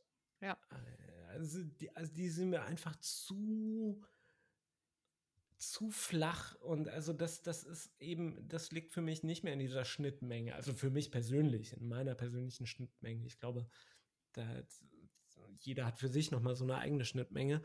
Ähm, aber bei, bei, bei Justin ah, bin ich mir nicht so sicher. Manchmal ähm, finde ich, macht er irgendwie ganz cooles Zeug so, aber dann wiederum denke ich mir, äh, what? Ähm, aber Ed Sheeran, nope. Auf gar Ja. keinen Fall. Und, Und auch viel, also ich habe mal letztens Interesse halber mal wieder, weil irgendwie Charts sind ja nicht mehr so das Ding. Also wir erinnern uns früher Mhm. bei MTV hat man ja noch Charts geguckt. Inzwischen, ich kann dir einfach überhaupt nicht mehr sagen, Wer ist auf der Eins? Charts ist. Ja, genau. So die Top Ten, das war ja immer so der, der absolute Shit so. Und ähm, inzwischen habe ich da gar keinen Bezug mehr zu. Und dann habe ich mal letztens in die Billboard-Charts geschaut und da auch, also einfach so viel Scheiß gesehen. Also gerade so diese weiblichen Pop-Sternchen, die auch einfach objektiv nicht singen können. Also wo du einfach, und ich nehme seit fast acht Jahren jetzt Gesangsunterricht. Ähm, und man entwickelt da wirklich ein Ohr für. Und also die, die Art und Weise, wie die singen, ist einfach technisch scheiße. Das kann man wirklich mal so sagen. Da geht es auch gar nicht um, um Geschmack oder sonst was, sondern das ist einfach nicht gut gemacht. Das ist technisch sloppy ausgeführt. Und zwar nicht quasi bewusst sloppy, weil ich meine, auch ein Kurt Cobain hat keinen Gesangsunterricht genommen. Aber dafür war Das was er dann gemacht hat mit seiner Stimme, authentisch. Aber so eine Camila Ja. Cabero oder wie die da heißen, also das klingt einfach furchtbar. Die können nicht wirklich in den Höhen singen, fangen dann an, irgendwie rumzufiepsen. Es ist ganz grauenvoll. Und da sind die Charts halt wirklich voll von. Und das ist aber offensichtlich dann auch das Zeug, was gerade massenweise gehört wird. Und da bin ich ganz froh, dass ich davon hauptsächlich unberührt bin. Ich bin gerade auf der ähm, Seite von Billboard und Mhm. ähm, schaue gerade in die Billboard Hot 100. Ähm, Da ist allerdings auch Machine Gun Kelly drin, den ich ja quasi über jeden Zweifel. Ausnahmen gibt immer. Ähm, Gut die finde. Woche vom, vom 27. Februar, also von gestern an. Mhm. Ähm, wir schreiben heute Sonntag, den 28. Februar. Ähm, die Top 10. Wann, Man kennt auch den Großteil einfach nicht. Äh, vor vier, fünf Tagen. Okay, und ich wollte dich fragen, ähm, kannst du mir, also äh, rate mal irgendeinen Interpreten, Künstler, irgendeine äh, Künstlerin. Also ich meine, Ariana Grande ist 10. mit in den Zehnern. Ja, zweimal sogar. Ja, die kann ich aber tatsächlich, die kann wenigstens singen. Es heißt nicht, dass ich ihre Musik ähm, jetzt per se mag, aber die kann technisch tatsächlich singen. Ähm, und ich meine aber auf Platz 1, was ist denn Platz 1? Ich habe keinen blassen Schimmer. Also, äh, nenn, nenn sie bitte mal. Ähm, Olivia Rodrigo mit Ja, Driver's License. ja, und das sind eben diese belanglosen Ich habe keinen blassen Schimmer. Pop-Mädels, die auch irgendwie so sehr austauschbar geworden sind, habe ich so ein bisschen den Eindruck. Okay, ähm, Ausnahmen. The Weeknd, Hm, mhm. Cardi B, Chris Brown, Mhm. äh, Dua Lipa, ah ja, mhm, die kennt man zumindest noch. 24K Golden, Lil Keine Ahnung. TJ, Das klingt nach schlimmem Rap. I have no idea. Ähm, Taylor Swift kommt auf 11, Billie Eilish Okay. auf 13, Pop Taylor Swift wäre auch so ein interessantes Beispiel, weil natürlich ist die wahnsinnig Mainstream, aber Mhm. ich mag ihre Songs und ich mag auch sie als äh, Person irgendwie sehr gern. Ja, ich Die glaube, wirkt der, auf mich trotzdem authentisch bis zum ja, genau. Grad. Der, der, der Unterschied liegt, glaube ich, noch nicht mehr daran, ob man die Musik gut findet, sondern ob man das Gefühl hat, dass da ähm, eben noch so ein gewisser Grad an Persönlichkeit, an, an wirklich eigenständiger Persönlichkeit äh, vorhanden ist. Und bei Taylor Ja. Swift habe ich auch immer so das Gefühl, ohne dass ich mich jetzt wirklich oh, tief mit ihren Songs beschäftigt habe, also sie wirkt recht, recht äh, authentisch im Gegensatz zu halt manch anderen. Ja. Nee, das finde ich auch. Aber wer sind, wer sind denn so deine schlimmsten äh, Pop-Musik-Beispiele? Äh, Außer Ed Sheeran. Ed Sheeran haben wir genannt. Ähm, also viele, viele Boygroups von Mhm. aus den 90ern damals. Ähm, Backstreet Boys tauch, taucht auch in ähm, deiner Liste auf. Mhm. NSYNC übrigens genauso. Also wir wollen nicht Take diskriminieren. That. Wobei Take That war so ein bisschen an der Grenze, fand ich. Ähm, aber zählt eigentlich auch noch ähm, mit rein. Spice Girls hast du auch genannt. Das ist jetzt Oh, wow, oh, wow, ja, stimmt. Boy Mhm. Group, das ist äh, Girl Group. Ähm, ah, ich muss sagen, dass ich ähm, äh, verdammt, wie hießen, wie hieß diese andere Boy Group? Boyzone? Mhm. Ähm, ach Gott, Moment, Ronan Keating. Ronan Der war aber von. Take That, Ah, echt? Ah, meine ich. hm. War nicht Naja, Ronan also das Keating, Gary so- Barlow, Robbie Williams und dieser vierte Guy, der danach irgendwie komischerweise keine Solo-Karriere gemacht hat? Waren das nicht Take That? Ähm, äh, Keating war tatsächlich Boyzone. Ah. Ähm, Sehe ich gerade und ähm, es war auch, glaube ich, so, ich der ist der bekannteste von, von denen. Ähm, ja, also ich glaube, da müssen wir nicht, nicht drüber reden. Boyzone ist auch einfach so ein richtig guter Name, fällt mir gerade so auf. Es gibt noch so ein paar persönliche, ähm, oh, es gibt, es gibt so ein paar Künstler, wo ich einfach eine persönliche ähm, Abneigung habe. Light Aldin, ich weiß nicht, ob du den Mhm, kennst. mhm, Oh, das ist einfach so. mhm. Ist der nicht von Du und ich? Und das kann sehr, sehr gut sein. Ja, das ist auch so diese, dieser, äh, wie heißt er? Mark Foster und so, dieser Deutsch. Genau, Pop. genau, genau, genau. Das ist für mich auch so der Max totale Hass. Giesinger, äh, Der totale Hass. Aua. Und alleine, ich habe hier gerade Light Aldin gegoogelt, Bilder von dir überdauern. Bis in Oh ja, wow. Nein, nein, nein. So, so schrecklich. Oh, also, Ja. ich, ich habe natürlich, natürlich nichts gegen diesen, diesen Menschen, ähm, aber ich finde seine Musik einfach ganz, ganz schlimm. Du, das ist, das ist genauso wie äh, Matthias Schweighöfer als Person vielleicht auch Genau. nett ist, aber ich möchte bitte keinen Perfekt. einzigen seiner Filme sehen. Perfekt. Ähm, richtig gutes Beispiel. Und Mhm. ähm, das finde ich im Falle von, von Matthias Schweighöfer fast ein bisschen schade, weil als er so ein bisschen up and coming war. Der hat gute ähm, Sachen gemacht. Genau, genau. Ich denke da an, an Kammerflimmern zum Beispiel. Das war ein richtig guter deutscher Indie-Film. Ähm, vielleicht können wir es jetzt schon anschneiden. Er hatte auch mal einen guten Tatort gemacht, tatsächlich. Aber das ist äh, das nächste, das ist unser. Kommen wir unser, gleich zu. Jetzt reden wir erstmal noch über guten Pop. Das müssen wir auch noch abschließen, bevor wir hier nur ranten. Äh, guter Pop.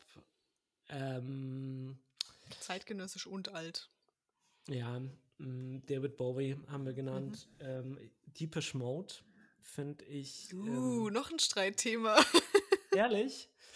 Ich hasse Depeche Mode. Das ist echt so eine. Oh, die kann ich nicht ab. Das ist wirklich ganz schlimm. Ich finde aber auch Dave Gahan einfach eklig. Das liegt vielleicht auch daran.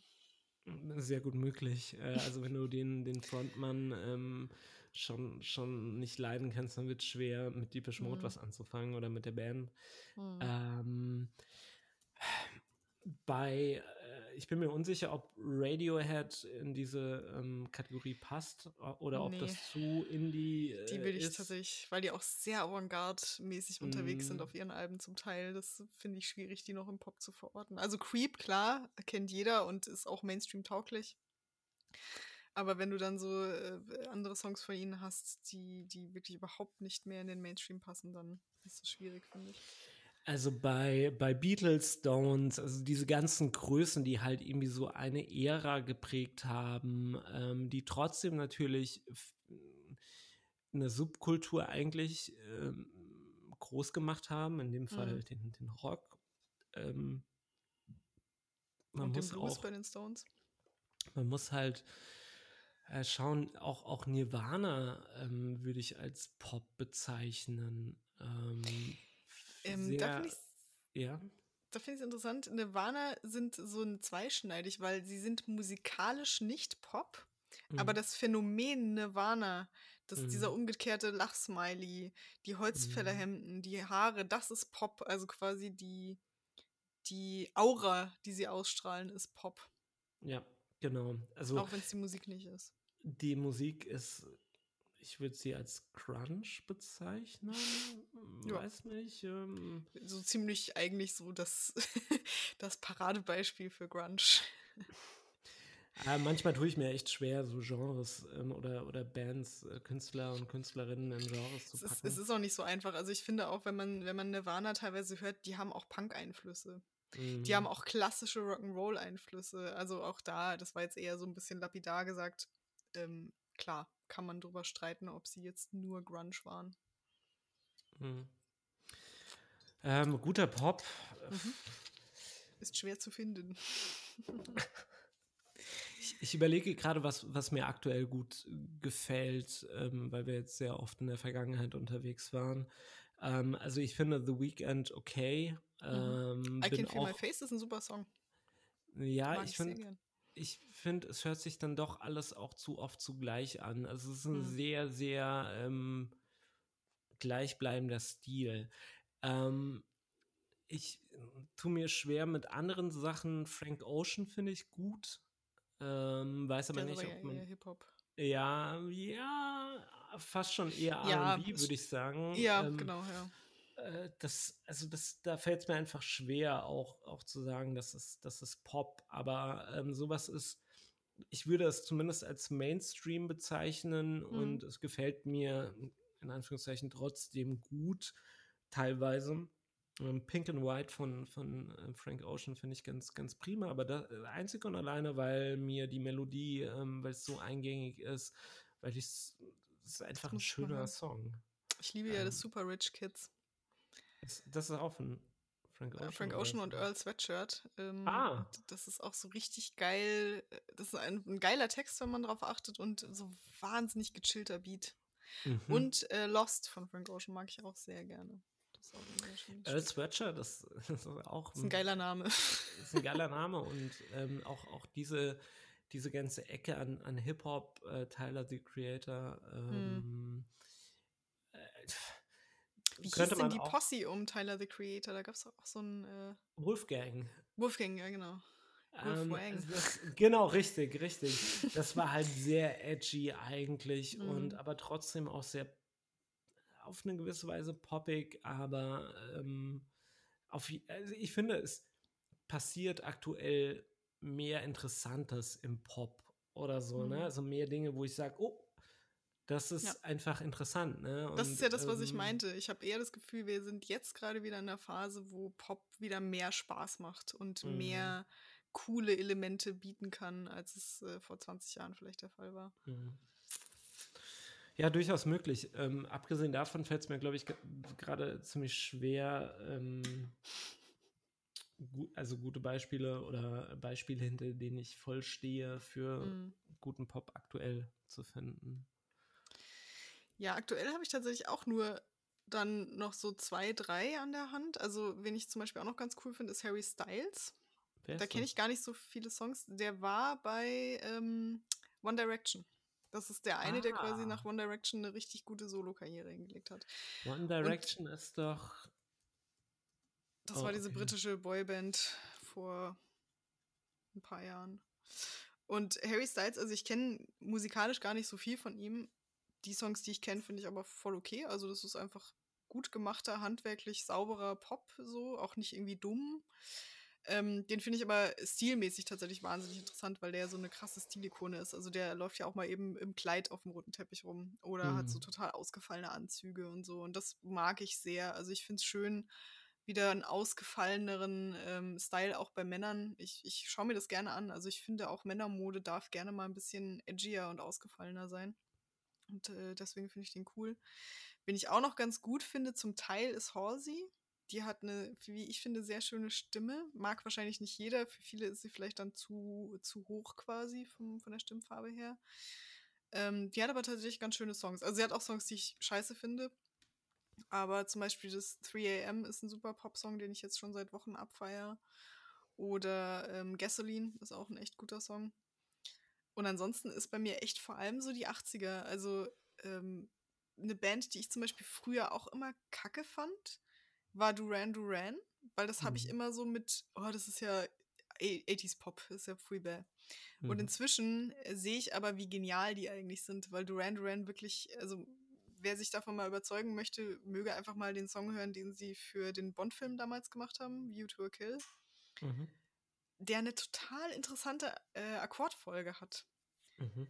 Also ich bin völlig fasziniert von dieser Akkordfolge wirklich und das spricht für mich dann eben schon für, für guten Pop, dass man da irgendwie hängen bleibt und irgendwie gar nicht so richtig auch vielleicht fassen kann, was einen daran so begeistert, weil natürlich benutzen die auch die Akkorde, die alle anderen benutzen, aber diese diese Zusammensetzung ist eben so. Halt mal, halt mal deinen Gedanken fest. Ja. Ähm, und zwar, Mitte der Woche, Anfang der Woche ähm, ist bekannt geworden, dass sich Daft Punk getrennt hat. Ah ja, mhm.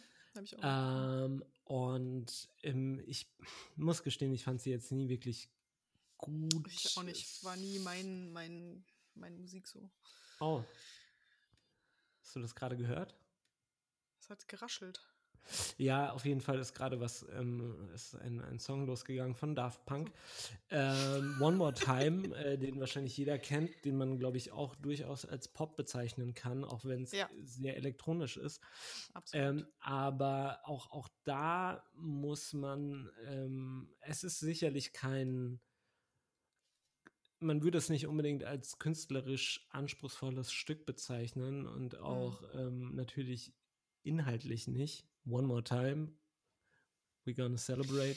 ja, aber äh, da ist dann die Time. Produktion das Entscheidende, finde ich. Genau, weil auch- richtig. Auch, Produktion kann ja dann den Und, Kick und geben. an der. Stelle ähm, bin ich über einen, einen Twitter-Post gestolpert, ähm, der aufzeigt, wie Daft Punk ähm, das Sample bearbeitet Mhm. hat oder Mhm. wie es zu diesem Sample kam, wie es zu diesem ähm, äh, ja s- schlussendlich zu dem Song kam und das ist schon, wie ich finde, künstlerisch anspruchsvoll. Ähm, und das muss ich dir auch mal schicken. Das ist ähm, Sehr gerne. Kannst du auch verlinken dann noch für unsere Hörerinnen Ja. und Hörer. Ähm, was ich ganz interessant fand, also jetzt gehen wir mal von der Musik weg, weil da können wir natürlich jetzt noch stundenlang drüber reden, aber das will vielleicht auch im Zweifelsfall keiner hören. Ähm, was ich noch überlegt habe, äh, was eine schwierige Kategorie ist, also jetzt mal von bildender Kunst abgesehen, weil da muss ich leider gestehen, da bin ich zu sehr Banause und kenne auch einfach zu wenig, außer jetzt natürlich Roy Lichtenstein und Keith Haring und äh, vielleicht noch Mark Warhol. Rothko oder so, Andy Warhol natürlich. Ähm, aber dann hört es auch schon auf. Also ich könnte dir jetzt gerade keinen pop-bildenden Künstler der Gegenwart nennen, beispielsweise. Ähm, aber was ich auch zum Beispiel schwierig finde, ist, das Bereich, äh, ist der Bereich Bücher. Da habe ich auch schon Mhm. sehr gekämpft, zu überlegen, was gibt es denn für gute, populäre Bücher oder schlechte, populäre Bücher. Bei guten, populären Büchern bin ich interessanterweise nur bei Kinderbüchern hängen geblieben. Also Michael Ende, total toll. Äh, Astrid Lindgren, Alice im Wunderland. Und bei schlechten Büchern dann natürlich auf diesem, äh, also Twilight, Fifty Shades of Grey, natürlich die, die also besten Beispiele für richtig beschissene, populäre Buchreihen. Hm. Und dann aber halt auch so Sachen wie so Arztromane, die ja natürlich auch qualitativ jetzt nicht so den Anspruch haben. Und eben auch, was mir auch persönlich so ein bisschen äh, auf den Keks geht, sind diese populären Selbsthilfebücher. Und ich meine jetzt nicht so Sachen wie zum Beispiel den Alan Carr mit diesem Endlich Rauchfrei, der ja wirklich wohl funktioniert, zum Beispiel. Der hat ja auch so ein Buch noch Sollte über Alkoholismus. Solltest du, weil ich kenne tatsächlich äh, Leute, die damit das geschafft haben. Also das scheint, da scheint was dran zu sein. Das finde ich auch voll okay. Ähm, aber jetzt zum Beispiel dieses, ah, das Kind in dir muss Heimat finden und so, so diese, diese Küchentherapie-Bücher, ähm, die halte ich für ganz schwierig, die dann irgendwie so jeder liest und meint, er kann sich damit irgendwie die Therapie an seinen ernsten Problemen sparen. Das finde ich ganz schwierig, ist Ja, aber natürlich auch ein Teil gefährlich. ja, voll. Und das ist aber auch ein Teil der Popkultur, diese, diese Selbsthilfegeschichten. Aber ansonsten finde ich es tatsächlich beim Bereich Bücher mit am schwierigsten. Ähm, Ich überlege gerade, ähm, ich meine, natürlich könnte man einfach die Bestsellerlisten durchgehen und könnte sagen, ähm, auf Platz 1. Feuchtgebiete, auch so ein schönes Beispiel. Oh, also, interesting, was ja super erfolgreich war in Deutschland und ich muss sagen, nein. Also das kann ich nicht nachvollziehen. Ich mache mir hier gerade mal kurz ein Gingerbier auf nebenbei. Gönn Und dir. keine Sorge, es heißt nur Gingerbier, da ist kein Alkohol drin. Ich bin noch nicht zum Daydrinking Ich weiß übergegangen. das, ich weiß das. Aber Daydrinking finde ich äh, Ich großartig. weiß, also, du bist ein großer ich habe mir heute schon drei Pilz reingepfiffen. Zum Frühstück, schön zur Kippe. Mm, lecker. Ähm, lass es dir schmecken. Ich ähm, schaue gerade mal in die ähm, Bestsellerliste. Ähm, einfach nur aus Interesse. Ich tue mir auch schwer, ähm, Bücher ähm, zu finden. Also vor allem gute, populäre Bücher. Und das ist halt auch das Interessante, weil ich habe ja Literaturwissenschaften studiert. Und diese ganzen Bücher, die du da liest, sind nicht unbedingt Bestseller. Also klar sind da auch mal welche dabei, so Catcher in the Rye und so. Sind natürlich so, so Dinge, die, die ähm, fast jeder kennt irgendwie. Aber das meiste, was du liest, ist halt doch Highbrow-Culture-Gedöns, was nicht unbedingt auf Bestsellerlisten auftaucht.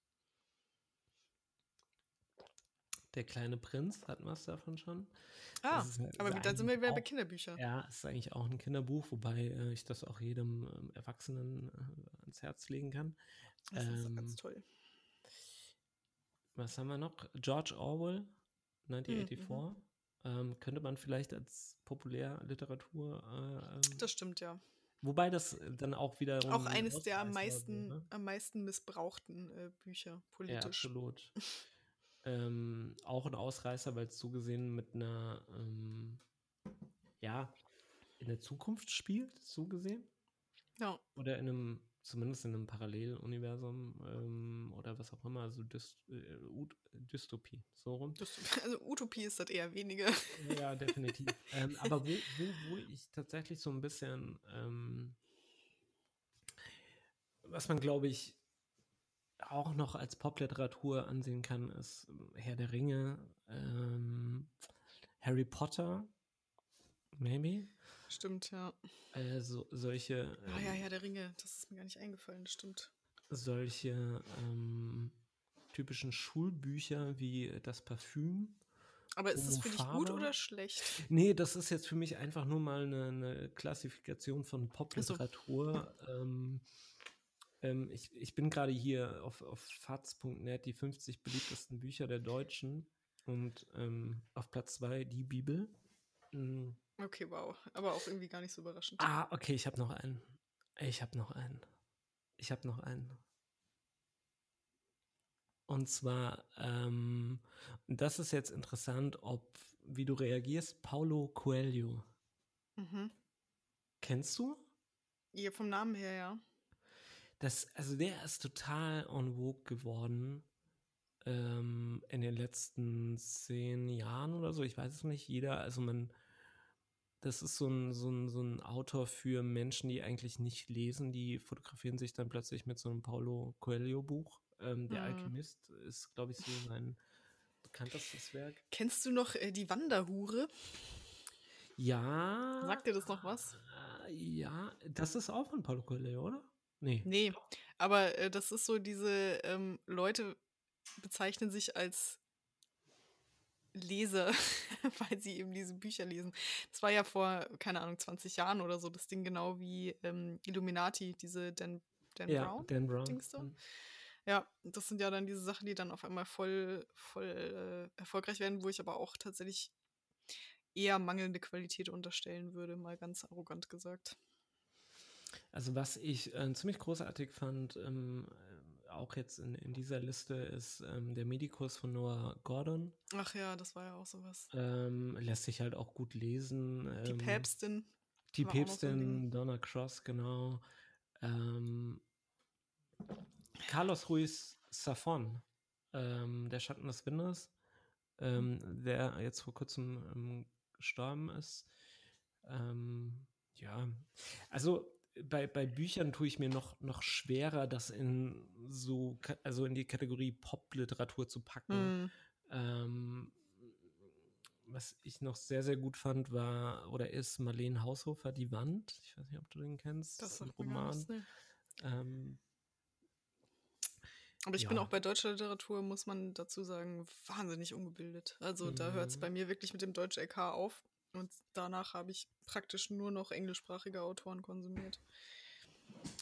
ja, gut. Ähm, ich glaube, wir können jetzt zu dem endgültigen Streitthema, wo sich die Spreu und Weizen, äh, wo, wo sich, es könnte ein Grund sein, warum sich der Podcast einfach auflöst. Auflöst, genau.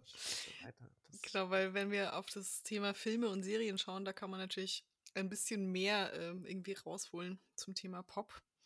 Und also wir haben mal unsere Listen gemacht, unabhängig voneinander. Und also auf meiner Negativliste und auf Christophs Positivliste ist Tatort. Und jetzt möchte ich gerne von dir erfahren, warum hältst du Tatort für guten Pop? Ähm, Äh, zunächst mal muss ich sagen, dass es davon abhängig ist, also dass es nicht immer guter Pop ist oder nicht immer hm. gut ist. Ähm, es ist auch äh, die, die Qualitätsschwankungen, die sind schon ähm, sehr, sehr krass. Ähm, und auch gerade in den letzten Wochen, es gab ähm, zwei sehr politische Tatorte, mhm. Ähm, die sehr klischeebeladen waren, ähm, die aber dennoch also sie sind natürlich immer bemüht, in Anführungszeichen, ähm, gesellschaftliche Entwicklungen, Trends aufzuzeigen. Nicht immer, aber ähm, stellenweise. Die einen machen das gut, die anderen machen das weniger gut. Ähm, was ich halt äh, grundsätzlich gut finde, unabhängig jetzt von der Machart oder vom, vom Filmischen, ist, dass halt eben überhaupt der Versuch unternommen wird, ähm, auch schwierige Themen aufzugreifen von ähm, keine Ahnung, Bestrafung, Rechtssystem, ähm, Vergewaltigung bis hin eben zu politischen. Ähm, Ganz äh, ja. Kurz dazu, ähm, kleiner Einwand, das hatte mir tatsächlich ein Hörer, hatte mich darauf hingewiesen, äh, bei unserer letzten Folge mit der Gerechtigkeit ging es ja um diese äh, Rettungsfoltergeschichte. Ja. Und der hatte nochmal darauf hingewiesen, dass bei dem, jetzt muss ich mal gerade nachschauen, bei Feinde, diesem, Metzler, bei, bei diesem ja. Metzler-Fall, wo das ja wohl tatsächlich angewandt wurde, ja. wurde der zuständige ähm, Polizei, Frankfurter Polizeichef äh, verurteilt wegen Nötigung. Mhm. Das heißt, es ist auch weiterhin auch in solchen Fällen eigentlich nicht legal. Es wurde zwar gemacht, aber es hat keinen Platz im, in der Rechtsprechung. Ja, ähm, das nur so am Rande. Danke auf jeden Fall für, für den Hinweis. Ähm, ich hatte, ähm, meine ich, äh, auch, auch, auch ähm, also ich war, ich wusste nur, dass es ihm angewandt wurde, äh, mhm. äh, nicht ob es jetzt wirklich dann auch als. Ja, man ähm, ist ja so ähm, naiv und denkt, wenn die Polizei etwas macht, ist es auch legal. Genau, naja. Genau. Aber also, was ich an, an, an Tatort einfach ähm, gut finde und über die filmische Qualität äh, lässt sich auf jeden Fall auch äh, streiten. Dass haben die das Intro eigentlich mal irgendwann angepasst oder ist es nee, immer noch das gleiche? Es ist okay. immer noch dasselbe. Sie haben, glaube ich, die, die Ton- und also die Audioqualität und ähm, so ein bisschen angepasst. Also man, man sieht schon einen gewissen Unterschied oder man hört einen gewissen Unterschied, ähm, ob man da jetzt eine Folge von äh, 1975 oder jetzt sieht. Und mhm. also es sind halt, wie ich finde, auch was heißt schöne, aber Zeitzeugnisse. Also wenn du einen Tatort mhm. aus den 70er Jahren äh, äh, siehst, ähm, dann, dann siehst du halt, was damals populär war oder wie, was, was damals ähm, in der Gesellschaft anerkannt war. Also da reden wir davon, dass ähm, es durchaus normal war, in, den, in der Mittagspause einen kurzen zu kippen und Bier zu trinken. Die gute alte Zeit. Und in der Bar zu rauchen oder überhaupt überall zu überall, überall zu rauchen, in Kinos, in äh, Flugzeugen und so weiter und so fort. Hm. Ähm, und, und, und das, also wie gesagt, guter Pop ist immer so eine sehr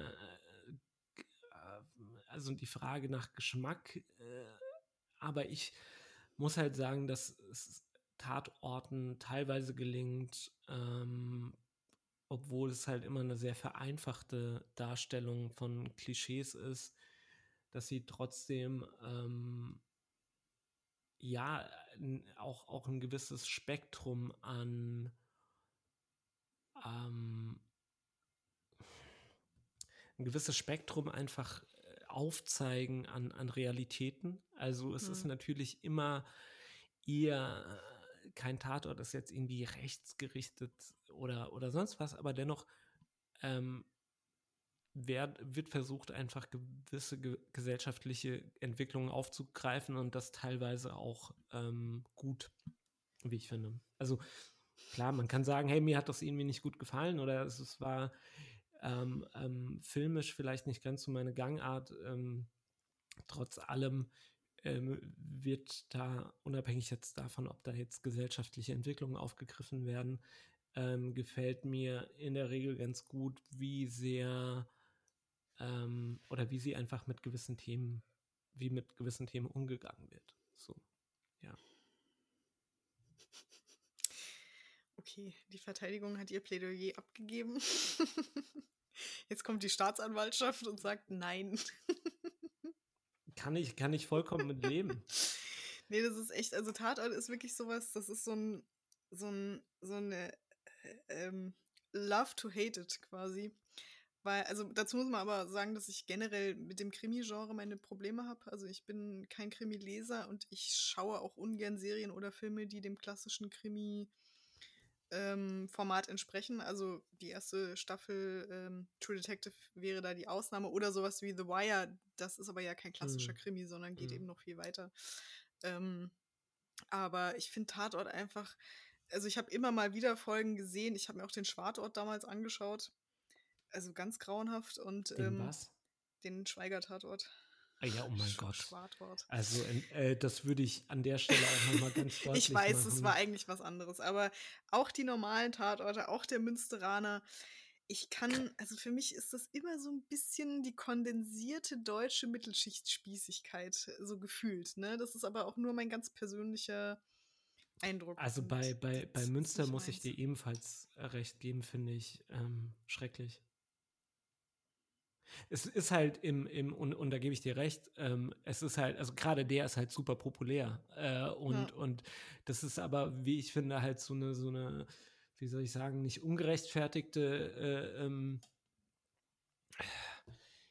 äh, also es ist halt einfach, ja, und es ist echt enorm schwierig. Äh, es ist sicherlich der erfolgreichste Tatort oder auch der, äh, mit den meisten, mit der, mit der höchsten Einschaltquote, aber es ist, wie ich finde, auch kein, kein gutes, keine gute Bewerbung. Es ist halt ähm, ein sehr klischeebeladenes und also da muss ich dir auch recht geben, dass das halt so der Inbegriff von der, von der deutschen Mittelschicht ist und, und sehr, sehr soft und, und eingängig. Ne? Das ist halt so der, der Inbegriff von populär, äh, populär Film irgendwie. So ein bisschen Witz, mhm. ein bisschen was Ernstes dabei. Tote gibt es auch. Äh, jeder kann so ein bisschen mitraten und äh, es, es, ist halt auch nicht edgy oder so. Aber da mhm. gibt es ähm, sehr, sehr viele andere, wie ich finde, bessere Beispiele. Auch ähm, äh, so in den letzten Jahren wurde sehr viel in Richtung ähm, ähm so, es gab ja auch diesen, diesen Fall von diesen S-Bahn-Schlägern. Ich weiß nicht, ob du, ähm, also das ist auch schon einige Jahre her, aber da wurden auch sehr, sehr, also was heißt sehr viele, aber ein, ein paar gute ähm, Tatorte dazu gemacht. Ähm, ja, also ich, ich, kann, ich kann das ähm, sehr gut nachvollziehen. Also wenn man wirklich jetzt den Münsteraner. Es kommt auch noch erschwerend hinzu, dass ich generell mit deutschen äh, Produktionen ein Riesenproblem habe, weil ich auch die ganze Art, wie in Deutschland Schauspiel verstanden wird, so ein bisschen ätzend finde. Äh, hm. Mit wenigen Ausnahmen. Ähm, ich hab, weil das immer noch so sehr steif und sehr unnaturalistisch daherkommt für mein Empfinden. Ich habe äh, ich habe dagegen, muss ich gestehen, fast eher äh, so, ein, so ein Problem mit, mit sehr vielen amerikanischen ähm, Produktionen, weil ich es immer sehr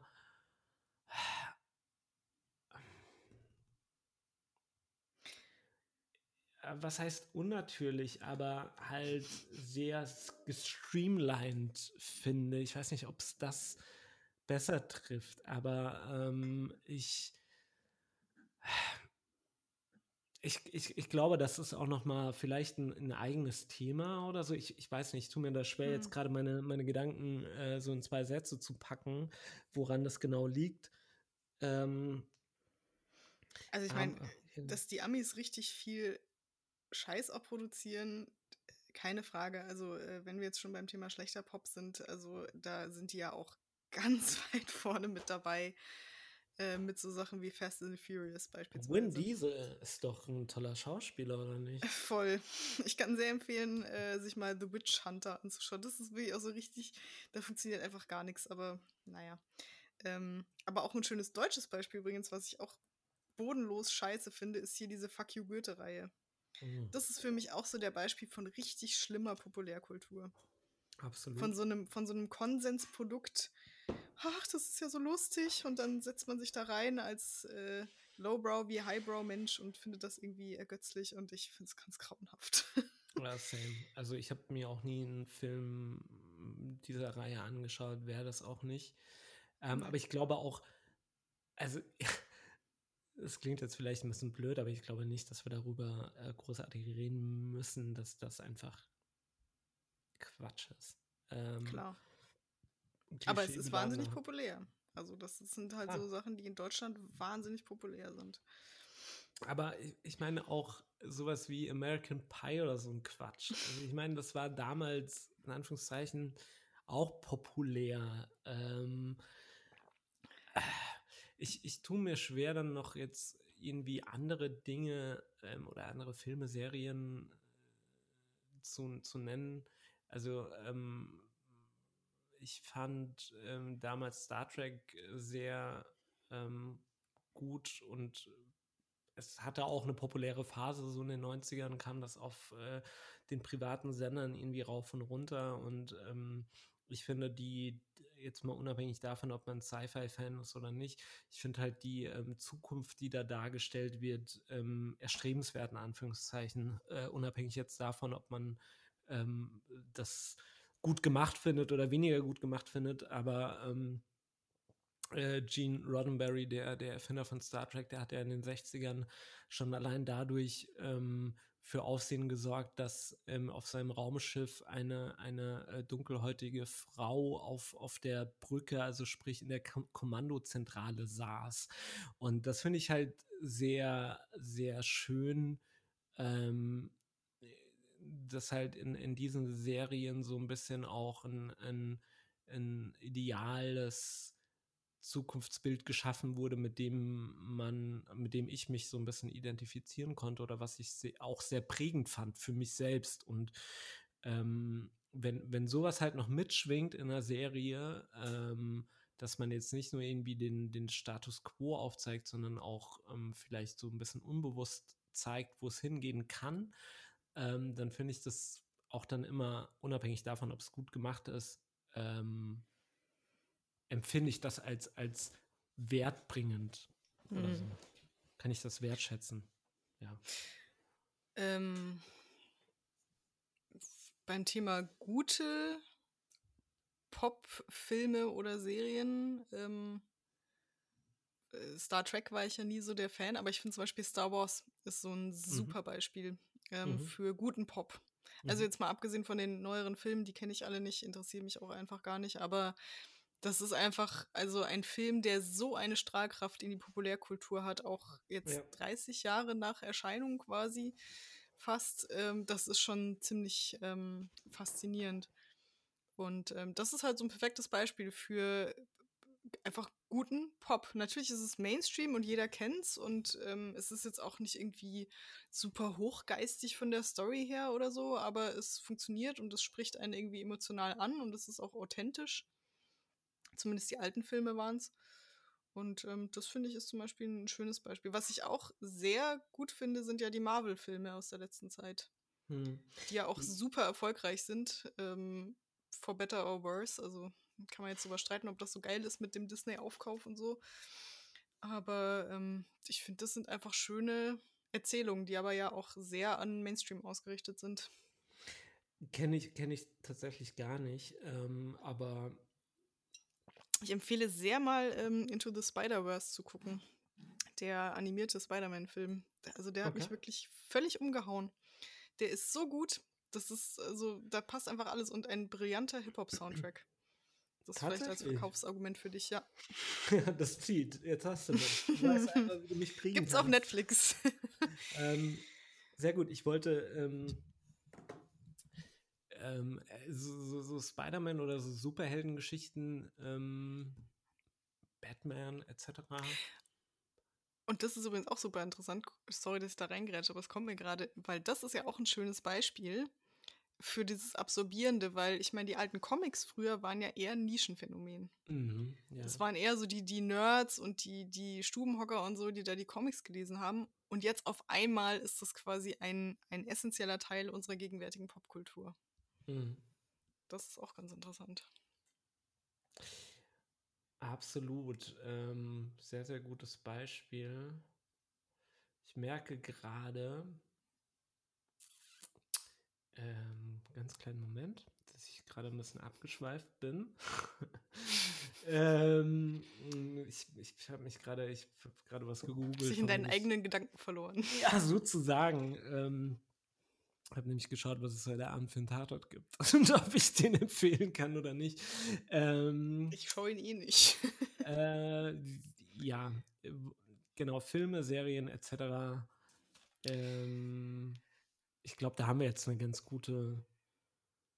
Also bei Serien würde ich tatsächlich noch mal kurz anführen. Ähm, zwei Beispiele, ein altes Beispiel und ein ganz aktuelles Beispiel, wo ich auch sage, das Für gut oder für schlecht? Für gut, mhm. tatsächlich.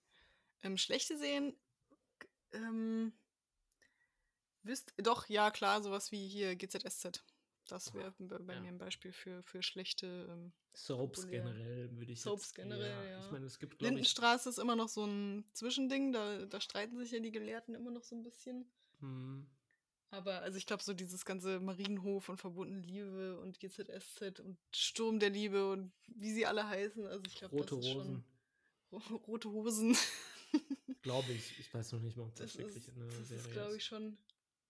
Also ich glaube, es gibt ein, oder auch hier ähm, Denver Clan, Dallas, Baywatch. Oh, ja. Das sind ja alles Beispiele oh, für ja. sehr, sehr erfolgreiche, aber halt auch qualitativ nicht besonders tolle äh, Serien. Aber was ich zum Beispiel, also bis aufs Blut verteidigen werde, immer ist äh, Miami Vice. Mhm. Was ja auch tatsächlich eine Wahnsinnsstrahlkraft hatte in den 80ern. Also es gibt ja sogar Leute, die sagen, diese Serie hat die 80er erfunden, quasi in all ihrer, in ihrer Art, wie sich die Leute angezogen haben, die, in der Musik und so weiter und so fort. Und das ist für mich tatsächlich guter Pop, weil das eben so 30 Jahre später immer noch so eine so einen Nimbus hat irgendwie. Mhm. Ähm, und eine ganz aktuelle Serie ist ja, die ich ja schon mal angesprochen hatte, Euphoria, die eben vor zwei Jahren oder letztes Jahr, glaube ich, rauskam. Und die auch super erfolgreich war. Also so erfolgreich in der HBO-Produktion sein kann, weil da kommt ja nicht jeder ran, aber ähm, die, die ist wohl sehr, sehr gut angekommen und aber eben gleichzeitig auch tatsächlich einen, einen sehr hohen Qualitätsanspruch irgendwie hat von der Art, wie sie gemacht ist. Also cinematografisch wirklich Hammer, äh, auch erzählerisch einfach Hammer. Und das ist für mich auch ein Beispiel für richtig guten Pop. Muss ich mal reinschauen. Mach das mal. Also die ist, die ist nicht ganz ohne. Es sind ein paar Sachen drin, die echt also emotional anstrengend sind, sage ich mal. Es ist jetzt nicht, nicht Horror oder gory oder sonst was, aber es ist so ein teilweise emotional ein bisschen Belasto, so von der, von der Art her. Aber trotzdem sehr, sehr schön. Ähm, ja, klingt euphorisch. okay, sorry. Wow, wir sollten jetzt vielleicht auch langsam zu Ende kommen. Ja, ich glaube, das ist ein gutes Bevor Christoph die schlechten Wortwitze auspackt. Dad Jokes, hello. Ja. hello Dad Jokes sind auch ein Teil der, der Popkultur. Stimmt. Ja. Ähm, ja gut, haben wir noch was? Also ich glaube, ich bin, bin dann durch. Schreibt ja. uns doch mal, was ihr für guten oder schlechten Pop ähm, befindet. Würde uns interessieren, was da so reinkommt. Was wir vergessen haben was wir vergessen an der Stelle. Haben. Oder genau. also sowohl äh, gut als auch schlecht. Ja. Ähm, wahrscheinlich werden mir auch ähm, ah, verdammt. Wir haben, was wir auf jeden Fall vergessen haben, ähm, oder was ich vergessen habe, äh, so die medialen äh, mm. Pop-Phänomene, mm. wie jetzt mhm. Instagram, mhm. Facebook, Twitch, Clubhouse jetzt zuletzt. Aber ich ja Clubhouse immer noch als als Trend äh, sehe. Ich glaube, in zwei Jahren mhm. spricht da keine Socke mehr drüber. Ja, ähm, ich habe aber einige Artikel gelesen, ähm, The Future of Social Networks Might Be Audio, ähm, wo ich auch tatsächlich, also ich meine, man sieht ja jetzt auch an der Entwicklung des, ähm, von Podcasts, dass es immer populärer wurde, Podcasts irgendwie aufzunehmen und zu konsumieren. Das hat vor zehn Jahren, glaube ich, überhaupt niemand gemacht äh, oder vor 15. Und ähm, es gibt jetzt einige, äh, gerade ja, Trends, wo ich gespannt bin, in welche Richtung sie sich entwickeln. Also gerade auch mit diesem, generell mit der auditiven, ähm, mit auditiven Netzwerken. Ähm, hm. Ich habe von einer App gelesen. Podcasts. Äh, Podcasts, hallo, ja. Ähm, hallo, wir sind quasi mich, auch ein Pop-Phänomen. frag mich, wer, wie sich das entwickelt, wo wir uns hin entwickeln. Hm. Aber ähm, unabhängig davon, ob jetzt Clubhouse irgendwie sich, sich ähm, bewährt oder nicht, es ist auf jeden Fall so, dass immer mehr ähm, Apps oder, oder Netzwerke in diese Richtung gehen. Ich habe von ähm, Cappuccino FM, nennt sich das, glaube ich, wo du, ähm, wo es darum geht, dass du quasi morgens ähm, eine Art ähm, File mit einer Zusammenstellung von, von Audionachrichten deiner, deiner Freunde. Es, ist, es hat auch so was Okay. Community-mäßiges. Ähm, Finde ich zumindest interessant, ähm, weil ich glaube, dass ähm, halt Stimmen noch mal sehr viel äh, persönlicher sind und sehr viel mehr Nähe schaffen als halt Textnachrichten. Und deswegen ähm, glaube ich, liegt da schon eine gewisse Das stimmt, ähm, aber manchmal gibt es auch zu viel Nähe. Also ich weiß nicht, ob ich Klar, jeden Morgen erstmal 50, 50 Sprachnachrichten von meinen Freunden hören möchte. Also nichts für ungut, aber ich, ich würde da auch niemanden mit belästigen wollen.